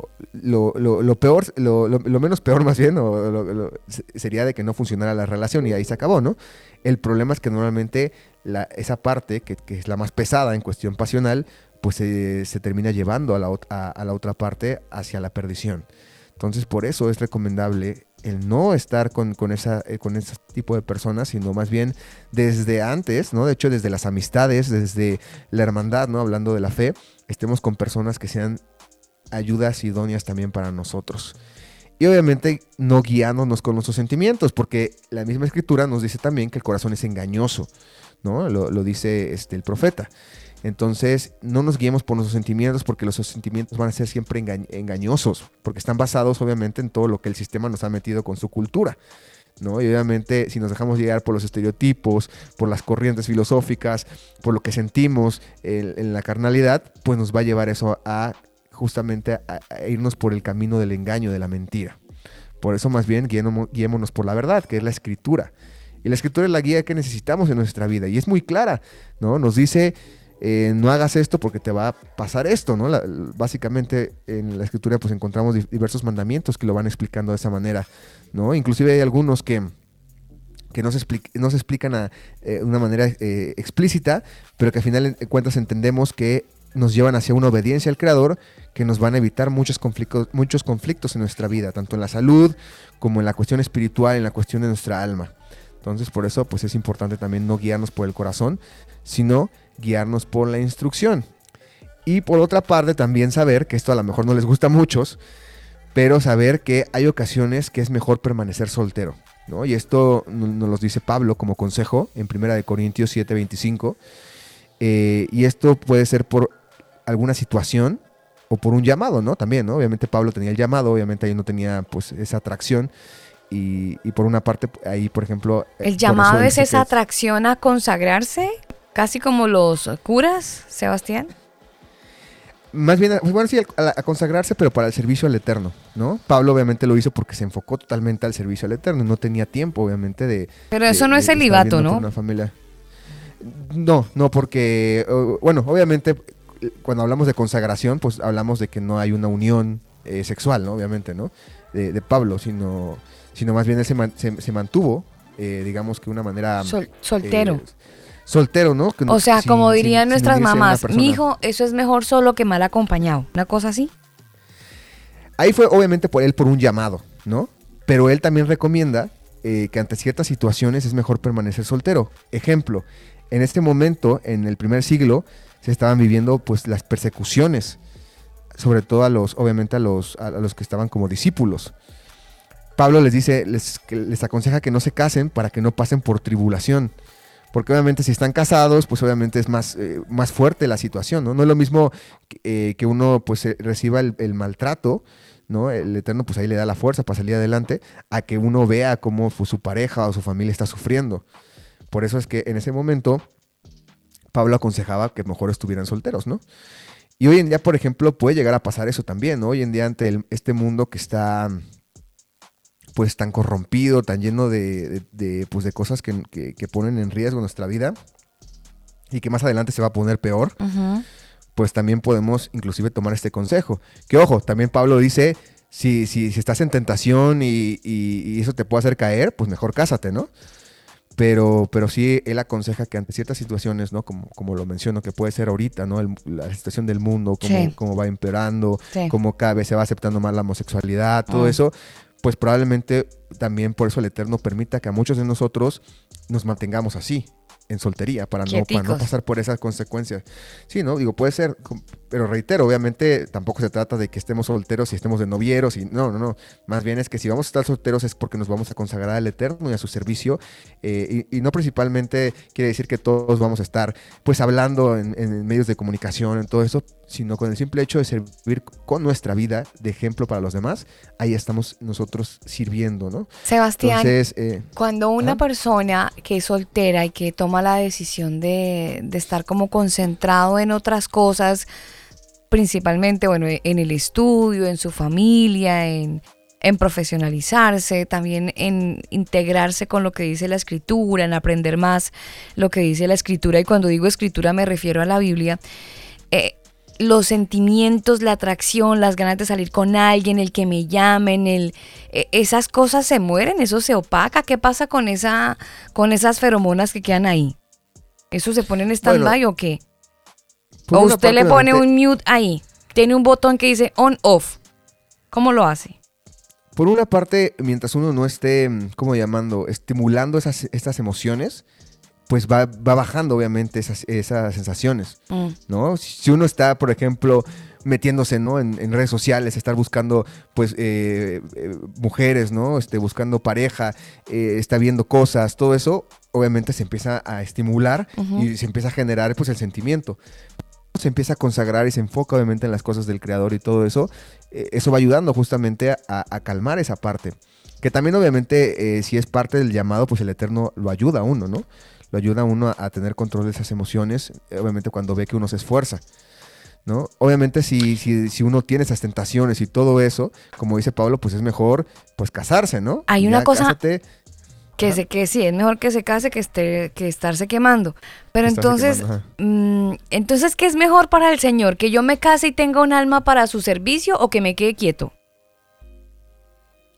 Pues más bien es eh, más bien es pensar cómo nosotros estamos actuando en nuestra vida. O sea, si nosotros estamos actuando por emociones y queremos nada más tener una, una persona para satisfacer nuestras emociones, pues no es algo como muy correcto, ¿no? Que es la mayoría de las veces, Sebastián. De hecho, eso quería preguntar, ¿cómo hace un joven para identificar cuándo es el momento, cómo, eh, cuál es la persona el Eterno me está guiando. ¿Cómo puede el Eterno ayudar a un joven a tomar esa decisión? Número uno, que no se deje guiar por sus emociones. Las Listo. emociones que no, que, no, que, no, que no sea el punto de referencia. El punto de referencia, que sea la instrucción. ¿Qué nos dice la instrucción? Pues bueno, que tenemos que estar nosotros consagrados y buscar esa ayuda idónea. ¿Cómo? Analizándolo a través de la, misma escritura. ¿no? La misma escritura nos da muchos ejemplos de cómo es un varón bueno, un varón justo, un varón, eh, hablando de las mujercitas obviamente, y viceversa, para el varón como es una mujer buena, una mujer que nos va a traer pues esa ayuda dentro de nuestro, nuestro peregrinar. Entonces, número uno, quitarse las emociones. Eh, ahí obviamente conlleva el quitar, quitarse los estándares del, del mundo, ¿no? Quitarse el, ah, es que tengo que aprender a besar, ay, es que tengo que aprender a satisfacer a la otra parte, ay, es que si no lo hago de esto, entonces no le voy a llamar la atención a nadie. Quítense esos, estos eh, eh, estigmas, quítense esas, esos estereotipos, porque eso lo creó el mundo y eso no sirve, ¿no? Eso nos lleva solamente hacia lo pasional. Número dos, tomar la instrucción como base para saber qué es lo que es bueno para nuestra vida. Sí, obviamente, pues eso no quiere decir que, que vamos a apagar todos nuestros sentimientos y ya, ¿no? Obviamente, pues eh, nos, vaya- nos va a causar alegría, nos va a causar amor, nos va a causar cariño hacia la otra persona, no tiene nada de malo, mientras no nos guiemos por eso, sino nos guiemos por la instrucción y cumplamos con ese propósito y claro, al momento de, de cumplir con ese propósito, poderlo disfrutar en nuestra pareja, porque tampoco se trata de, de- de buscar una pareja nada más para procrear y, y ya, ¿no? Se trata para que juntos, obviamente con, esas, con esos sentimientos buenos eh, delante del Creador, de cariño, de respeto, de cuidado, juntos podamos edificarnos como un solo cuerpo. Y, es, y eso básicamente sería. Son dos ¿no? puntos Y- nomás. Ah, está fácil. Sí, eso- está fácil. Oiga, ¿y, y en que- ninguna parte de los puntos podemos incluir el que tenga ojos lindos? No, no, no, pero espere, aparte de eso, eh, con, eh, la, eh, la edad, o sea, ya, listo, está. 20, siguió 20, los, dijo, los dos- 20. los dos puntos. Eh, ¿Cómo concreta el hecho?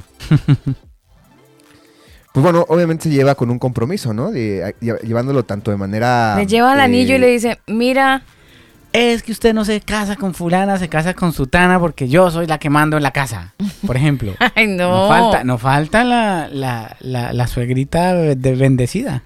Y en Victoria. Ah, no, claro. No, digo, obviamente de una manera se tienen que conocer, ¿no? No, no, no es así como de repente que yo veo una persona en Facebook y diga, ya, pues esta es la que yo pi- pienso, ¿no? No, obviamente se deben de conocer para de esa manera entonces ver si sí es la ayuda idónea o no.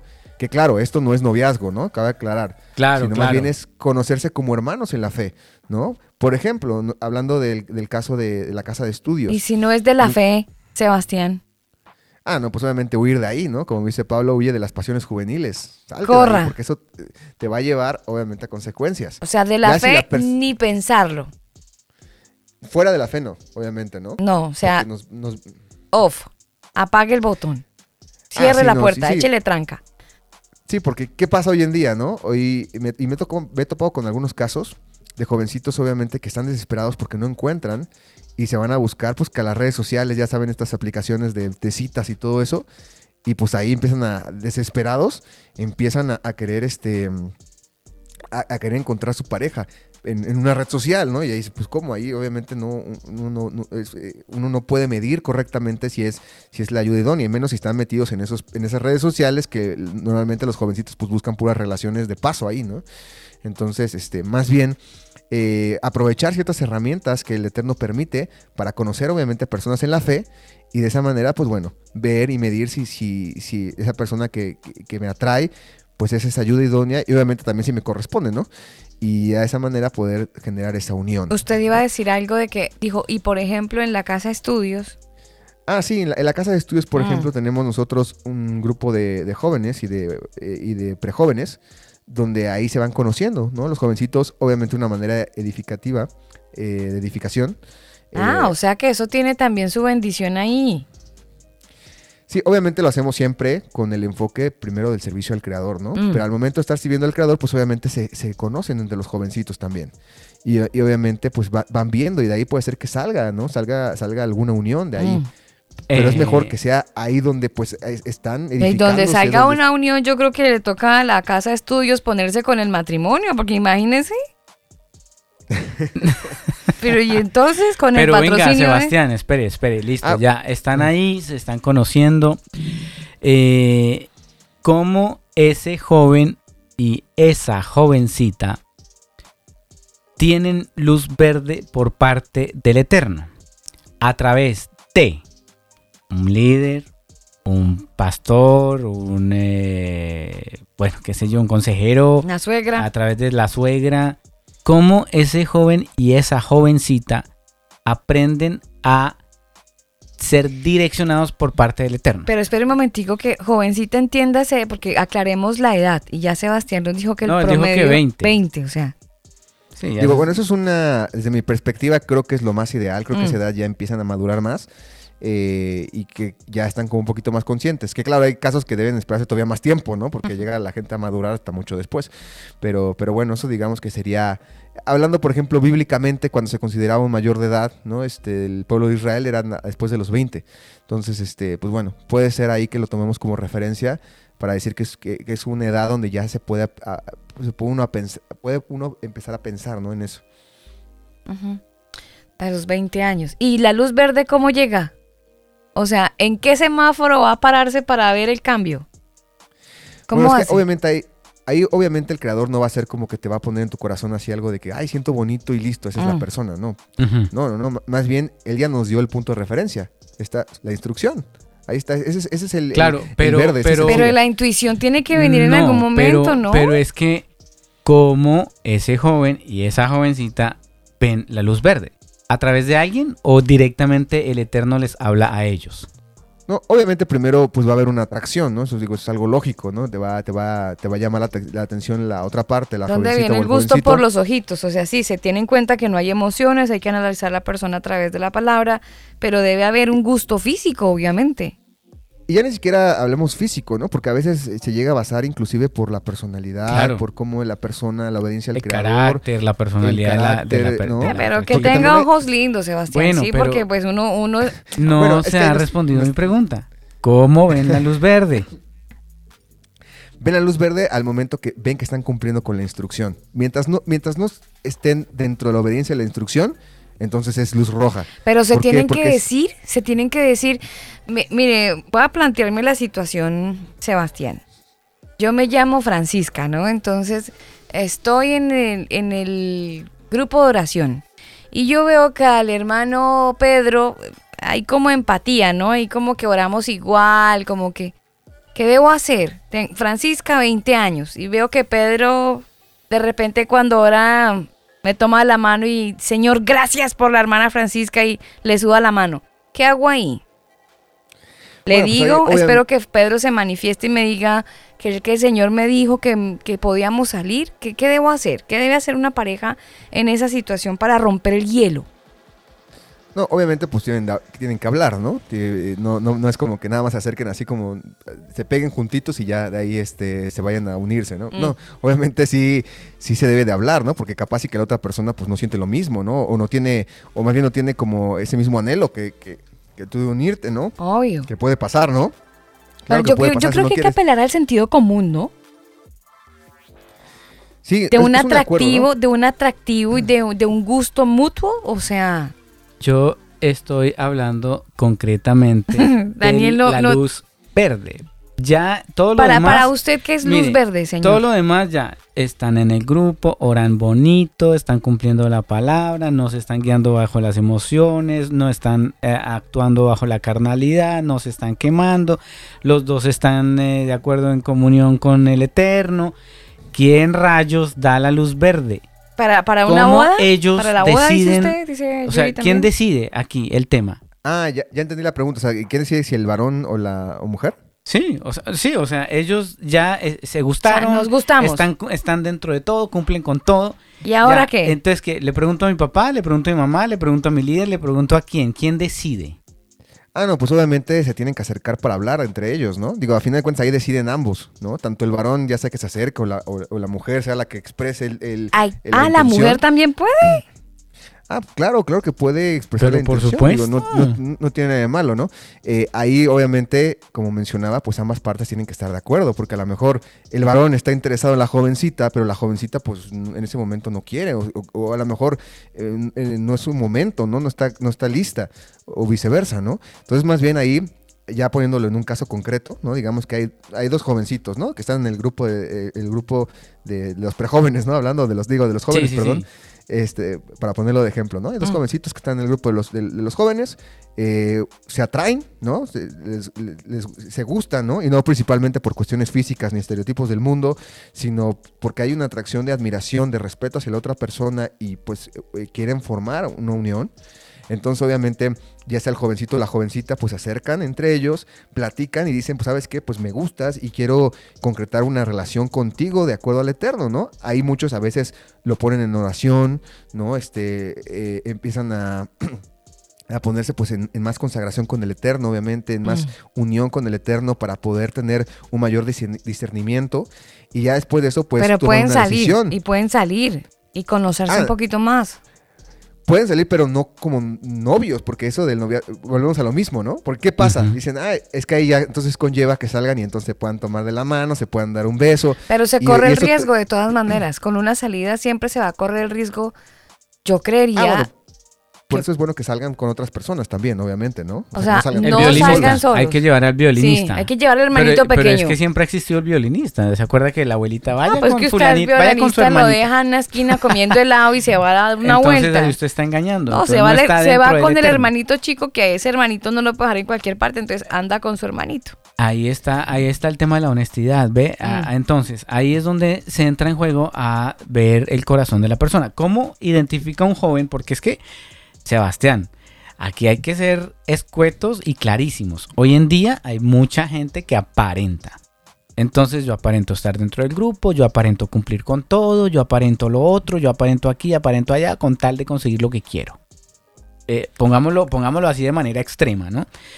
Eh, Claro. ¿Cómo ese joven que se supone debe tener comunión con el Eterno, y pues eh, así como el Eterno le hablaba a Moisés, yo me imagino, por lo menos en mi caso, a mí me habla en estos tiempos, cómo ese joven aprende a escuchar al Eterno y, e incluso si ese joven le dice, Padre, muéstrame el corazón, la intención de esta persona, el Eterno le puede revelar eso.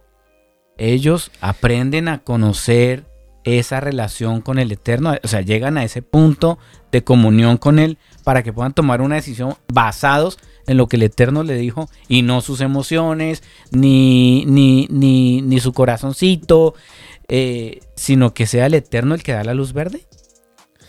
Ahí la situación está en que hay una línea muy delgada también y podemos caer en el error de pensar que el Eterno nos está hablando cuando en realidad puede ser nuestras emociones, ¿no? Y, eso me acuerdo que pasaba mucho en los sistemas religiosos, sobre todo cuando estaba en, la- el cristianismo, pues me acuerdo del típico eh, chavito que decía, es que soñé, ¿no? Que, que, Sí, que- sí, sí. que- como lo llaman, que Dios me decía, es que esa, esa mujer es para ti y yo te la doy y entonces ya voy, ¿no? Y, y nada más porque soñé, ya entonces me guío por esa emoción y voy y, y- y pienso que ya es para mí la persona.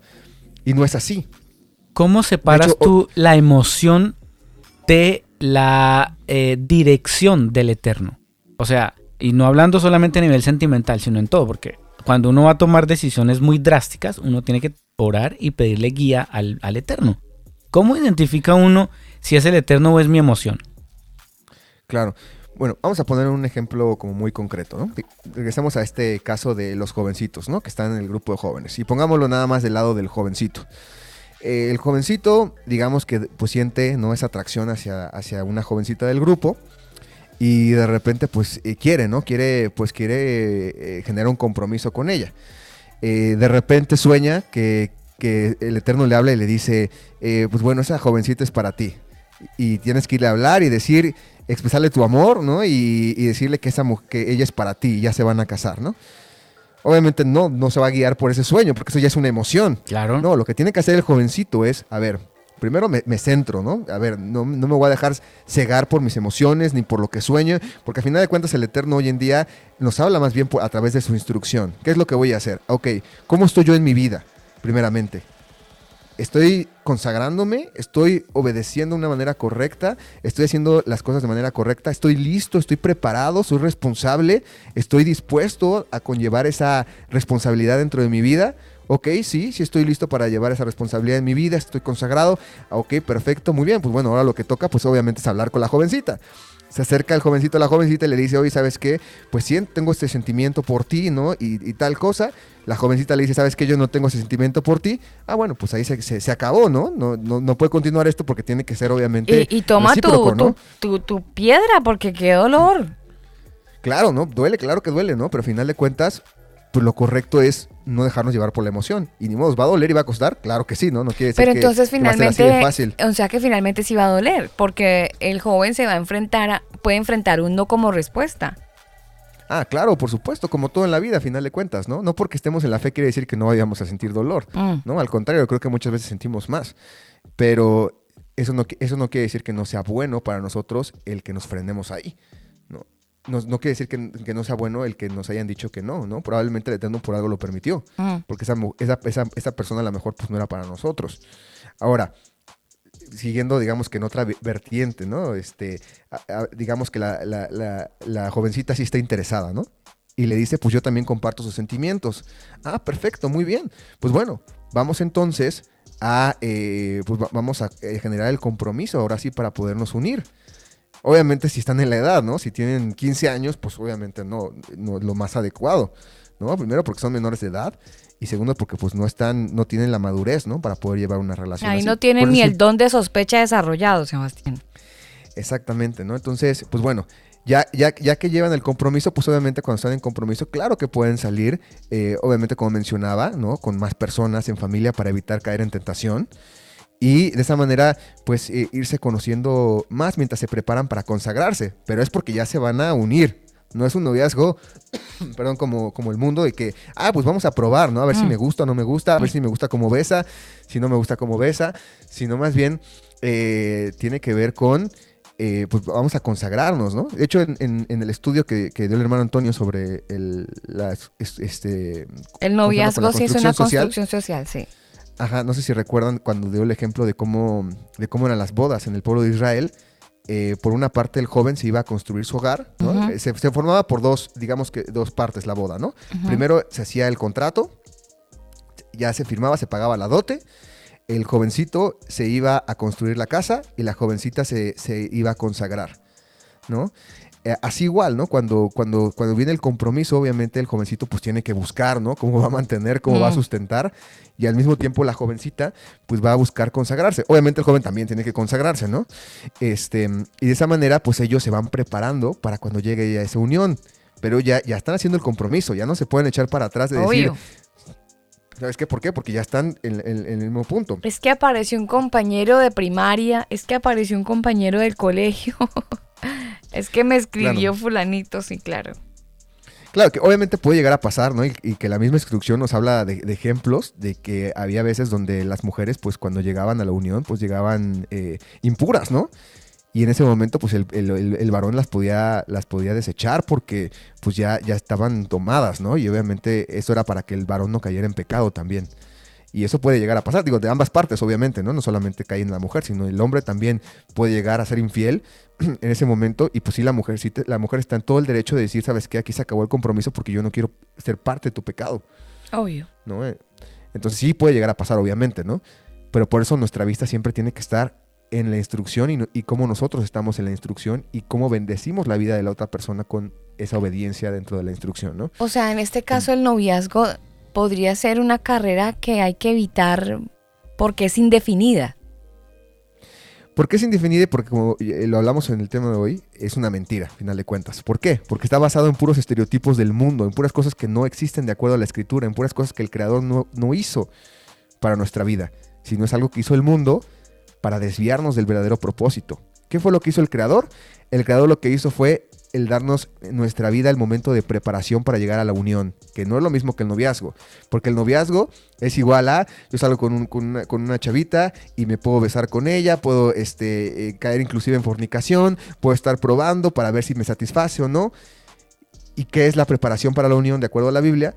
Es el consagrarme, el prepararme, el poder discernir a través de la instrucción como punto de referencia si estoy listo para poder tomar ese compromiso y no tiene nada que ver con probar si me va a satisfacer o no, sino al contrario, tiene que ver con probar si yo voy a estar dispuesto a cumplir y si voy a poder cumplir, ¿no? Como mencionábamos hace ratito.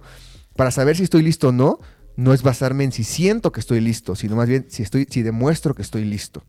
¿Y cómo lo demuestro? A través de la obediencia de la instrucción. básicamente, ¿no? Esa es nuestra guía, lo que tenemos que llevar. Porque de lo mm. contrario, entonces sí caemos en un noviazgo que nos va a llevar obviamente a los resultados que quiere el mundo, que es el vivir en una manera solo pasional, por un tiempo, por algo eh, totalmente como, como el mismo, la misma este, parte de Eclesiastes lo dice, como neblina que se va y se desvanece, ¿no? Exactamente. Permítame, Sebastián y Alba, me voy a poner un poco más bíblico acá al respecto y les voy a leer lo siguiente para después continuar con mi pregunta. En el nacimiento del Mesías eh, fue así, su madre María estaba comprometida para casarse con José, pero antes de unirse a él resultó que estaba encinta por obra del Espíritu Santo. Como José, su esposo, era un hombre justo y no quería exponerla a vergüenza pública, resolvió divorciarse de ella en secreto. Pero cuando él estaba considerando hacerlo, se le apareció en sueños un ángel del Eterno que dijo, José, hijo de David, no temas recibir a María por esposa, porque ella ha concebido por obra del Espíritu Santo. Dará a luz un hijo, y le pondrás por nombre, bueno, lo voy a leer aquí, Jesús, Yeshua, porque él salvará al pueblo de sus pecados. Todo esto sucedió para que se cumpliera lo que el Señor había dicho por medio del profeta. La Virgen concebirá y dará a luz un hijo, y lo llamarán Emanuel, que significa el Eterno con nosotros. Pregunta, hoy en día, ¿puede el Eterno hablarle a un joven, a una jovencita de esta manera? Ya sabemos que está consagrado, que está haciendo las cosas bien, que está cumpliendo con todo, que no se está dejando guiar por las emociones ni la carnalidad. Entonces, ¿puede el Eterno hacerlo en estos tiempos, Sebastián? De que puede, lo puede hacer, obviamente, ¿no? Porque el Eterno, pues al final de cuentas, pues tiene, tiene ese poder, ¿no? Otra cosa es si lo haría. Esa sería la pregunta más bien, ¿no? En mi, en mi perspectiva, yo digo que no lo haría. ¿Por qué? Porque en ese momento lo hizo con un propósito en especial, que obviamente era la venida del Mesías, ¿no? De Yeshua. Pues eso era muy importante, ¿no? Que llegara. Por eso es que el Eterno permitió y actuó de esa manera. Hoy en nuestra, en nuestra vida, pues en realidad esa unión pues no es tan relevante como el propósito que se tenía que cumplir en ese momento, obviamente, ¿no? Entonces, desde mi, desde mi perspectiva, eh, yo me guío por eh, la parábola de Yeshua del, de Lázaro y el hombre rico, del hombre rico y Lázaro, perdón, eh, donde habla acerca de cuando este, Lázaro, digo, este, el hombre rico, perdón, le dice a, le dice a Abraham, ¿no? Le dice, por favor, manda a alguien para que le hable a mis familiares y les, les explique de este tormento en el que lo cual estoy viviendo, ¿no? Y que le contesta y le dice, aunque se eh, aunque reviviera muerto, ¿no? Que se les apareciera un muerto, a final de cuentas no iban a hacer caso. Ahí tienen a Moisés y a los profetas. Escúchenlos a ellos, considérenlos a ellos para poder saber la voluntad del Eterno. ¿Cómo aplica hoy en nuestra vida? Ahí tenemos la Biblia, ahí tenemos la instrucción. Hoy el Eterno ya no se revela de esa manera porque tenemos la instrucción, tenemos el ejemplo de Yeshua, tenemos a todos los profetas, tenemos los salmos, tenemos ya la instrucción ahí la tenemos. Lo único que tenemos que hacer es leerla. Obviamente cuando la, vayamos leyendo, el Eterno nos va a guiar, obviamente. yo, yo difiero un poquito con eso, Sebastián, porque para mí el Eterno no cambia. Para mí Él es el mismo ayer, hoy y siempre. Y de hecho, eh, a mí me ha pasado. Yo le he consultado decisiones muy drásticas en mi vida y él, por lo menos a mí, no sé al resto, pero a mí me habla a través de su palabra. Yo he interpretado que viene de parte de él y por lo menos las decisiones que he tomado, cuando me he tomado el tiempo de ayunar, de orar, de preguntarle, de decirle, Señor, guíame para tomar tal decisión que debo hacer, eh, y Él me habla a través de su palabra. Y las decisiones que yo he tomado por lo menos me han funcionado en ese sentido, y, más si hablo a nivel sentimental o, con respecto a lo que estamos hablando hoy. Yo le pedí en su momento que me dejara ver el corazón de esa persona que por la cual yo estaba eh, interesado. Él me habló a través de su palabra y me mostró a través de su palabra el corazón de esa persona. Y yo dije, genial, esto es luz verde. En mi caso fue así. No sé si hoy en día un jovencito pudiera hacer lo mismo y que el Padre le revelara a través de su palabra las respuestas. Eh, ah, claro. Sí, en esa parte sí, por supuesto, obviamente con la, con la instrucción, ¿no? es que ahí pusiste el, punto clave, la instrucción. ¿Cuál habría sido el problema? Es que esa, es la clave, Sebastián, siempre. Claro, ahí el problema es que hoy pensemos que el Eterno a través de un sueño nos va a decir, sí, esa es la mujer para ti, ¿no? No, porque usted puede comerse los frijoles trasnochados y se va a soñar lo que su, mente se está imaginando. Entonces, no, no, no. Él, él habla a través de su palabra y por lo menos en mi caso ha funcionado. Y, y mire, las decisiones más duras, más difíciles de mi vida, y no voy a revelarlas aquí, pero he tenido que tomar decisiones que han sido supremamente difíciles y yo siempre le he dicho, Señor, por favor, háblame a través de tu palabra. Y él a mí, no sé, pone en mi mente, abra el texto tal, en el versículo tal, en el libro tal, y ahí está la respuesta. Yo abro la respuesta y él ahí me da su, su, clarito, eso es, eso es clarito, no hay, aquí no hay titubeos, no hay, ay, ¿será que sí? ¿Será que no? Es clarísimo. Y por lo menos a mí me ha funcionado así.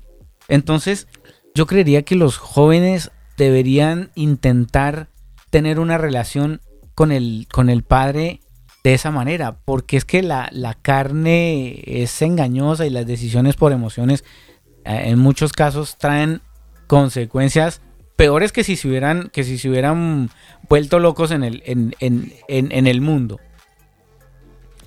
Claro, ahí yo creo que lo, importante también es tener una, una buena orientación en la escritura. Y, eso me refiero a que eh, por eso es importante que la estudiemos.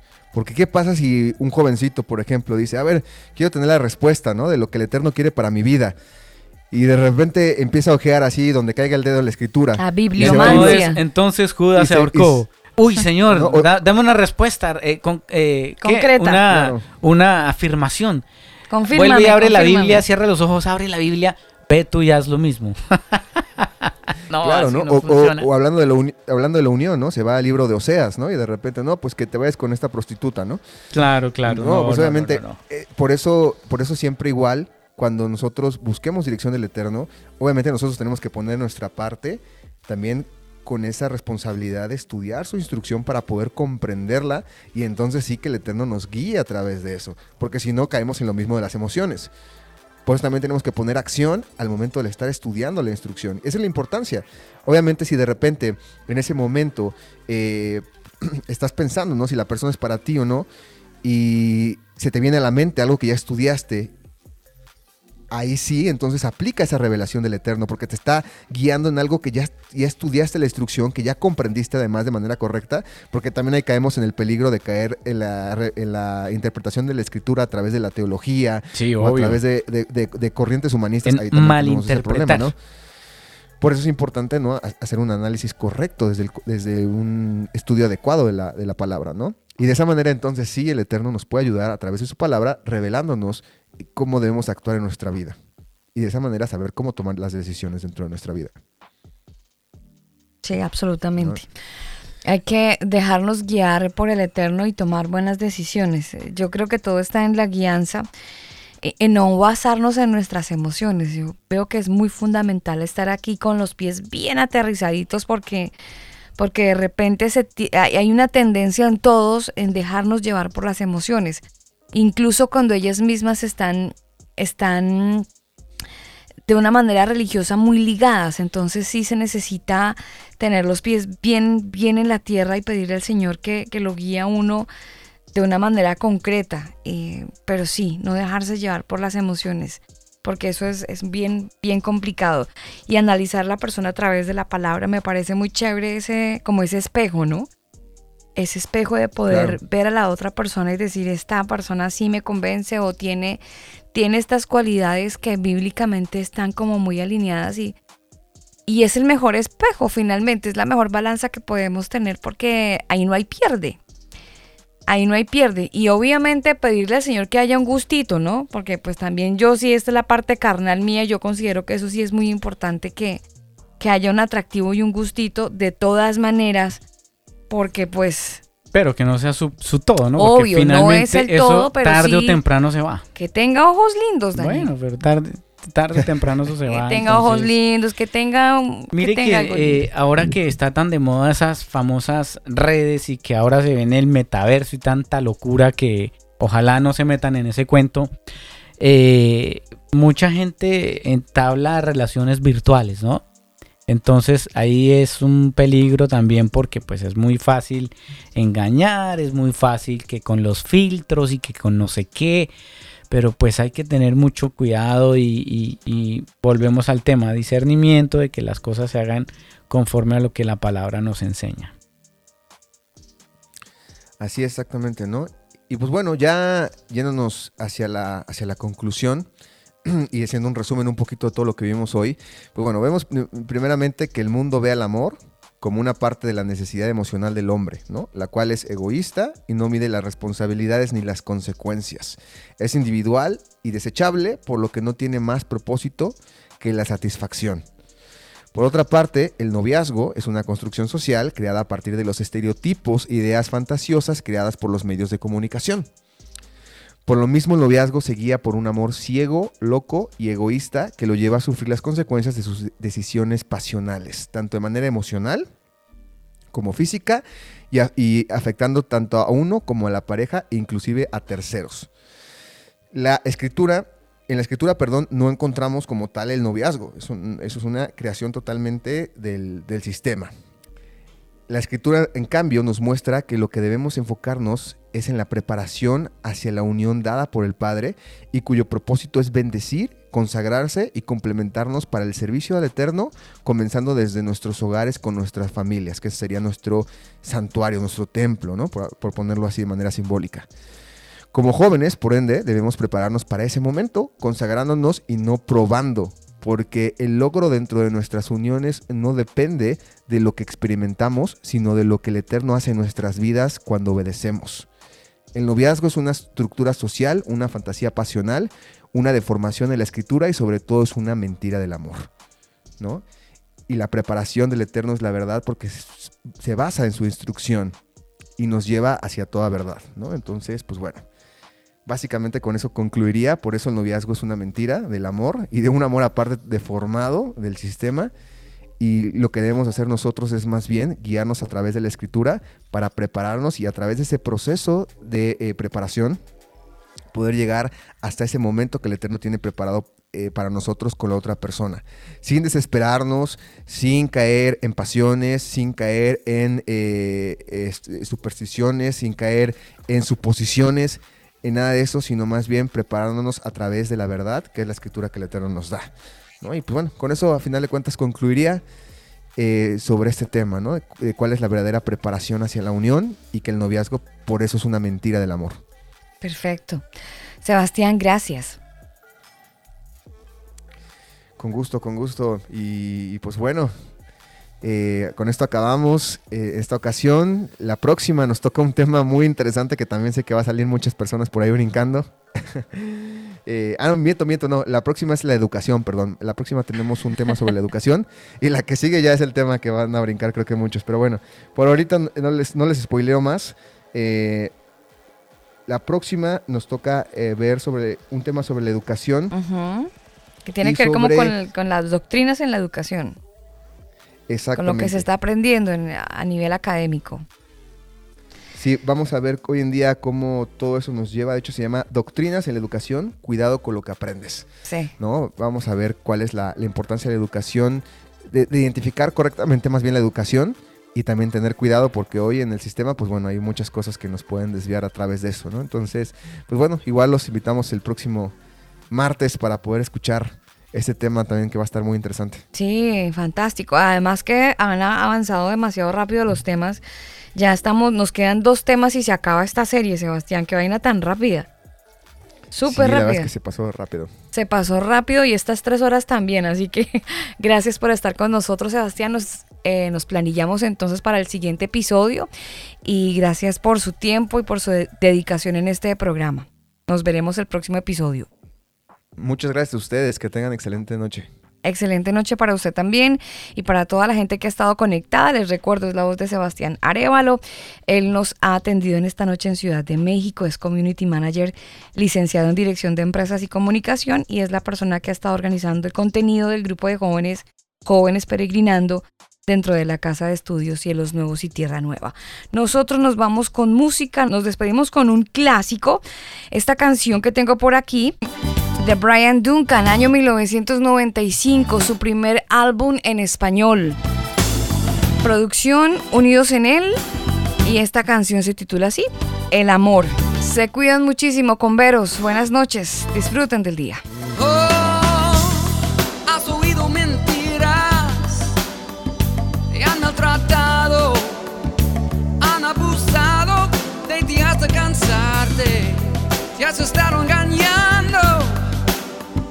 creyendo que eres otra persona,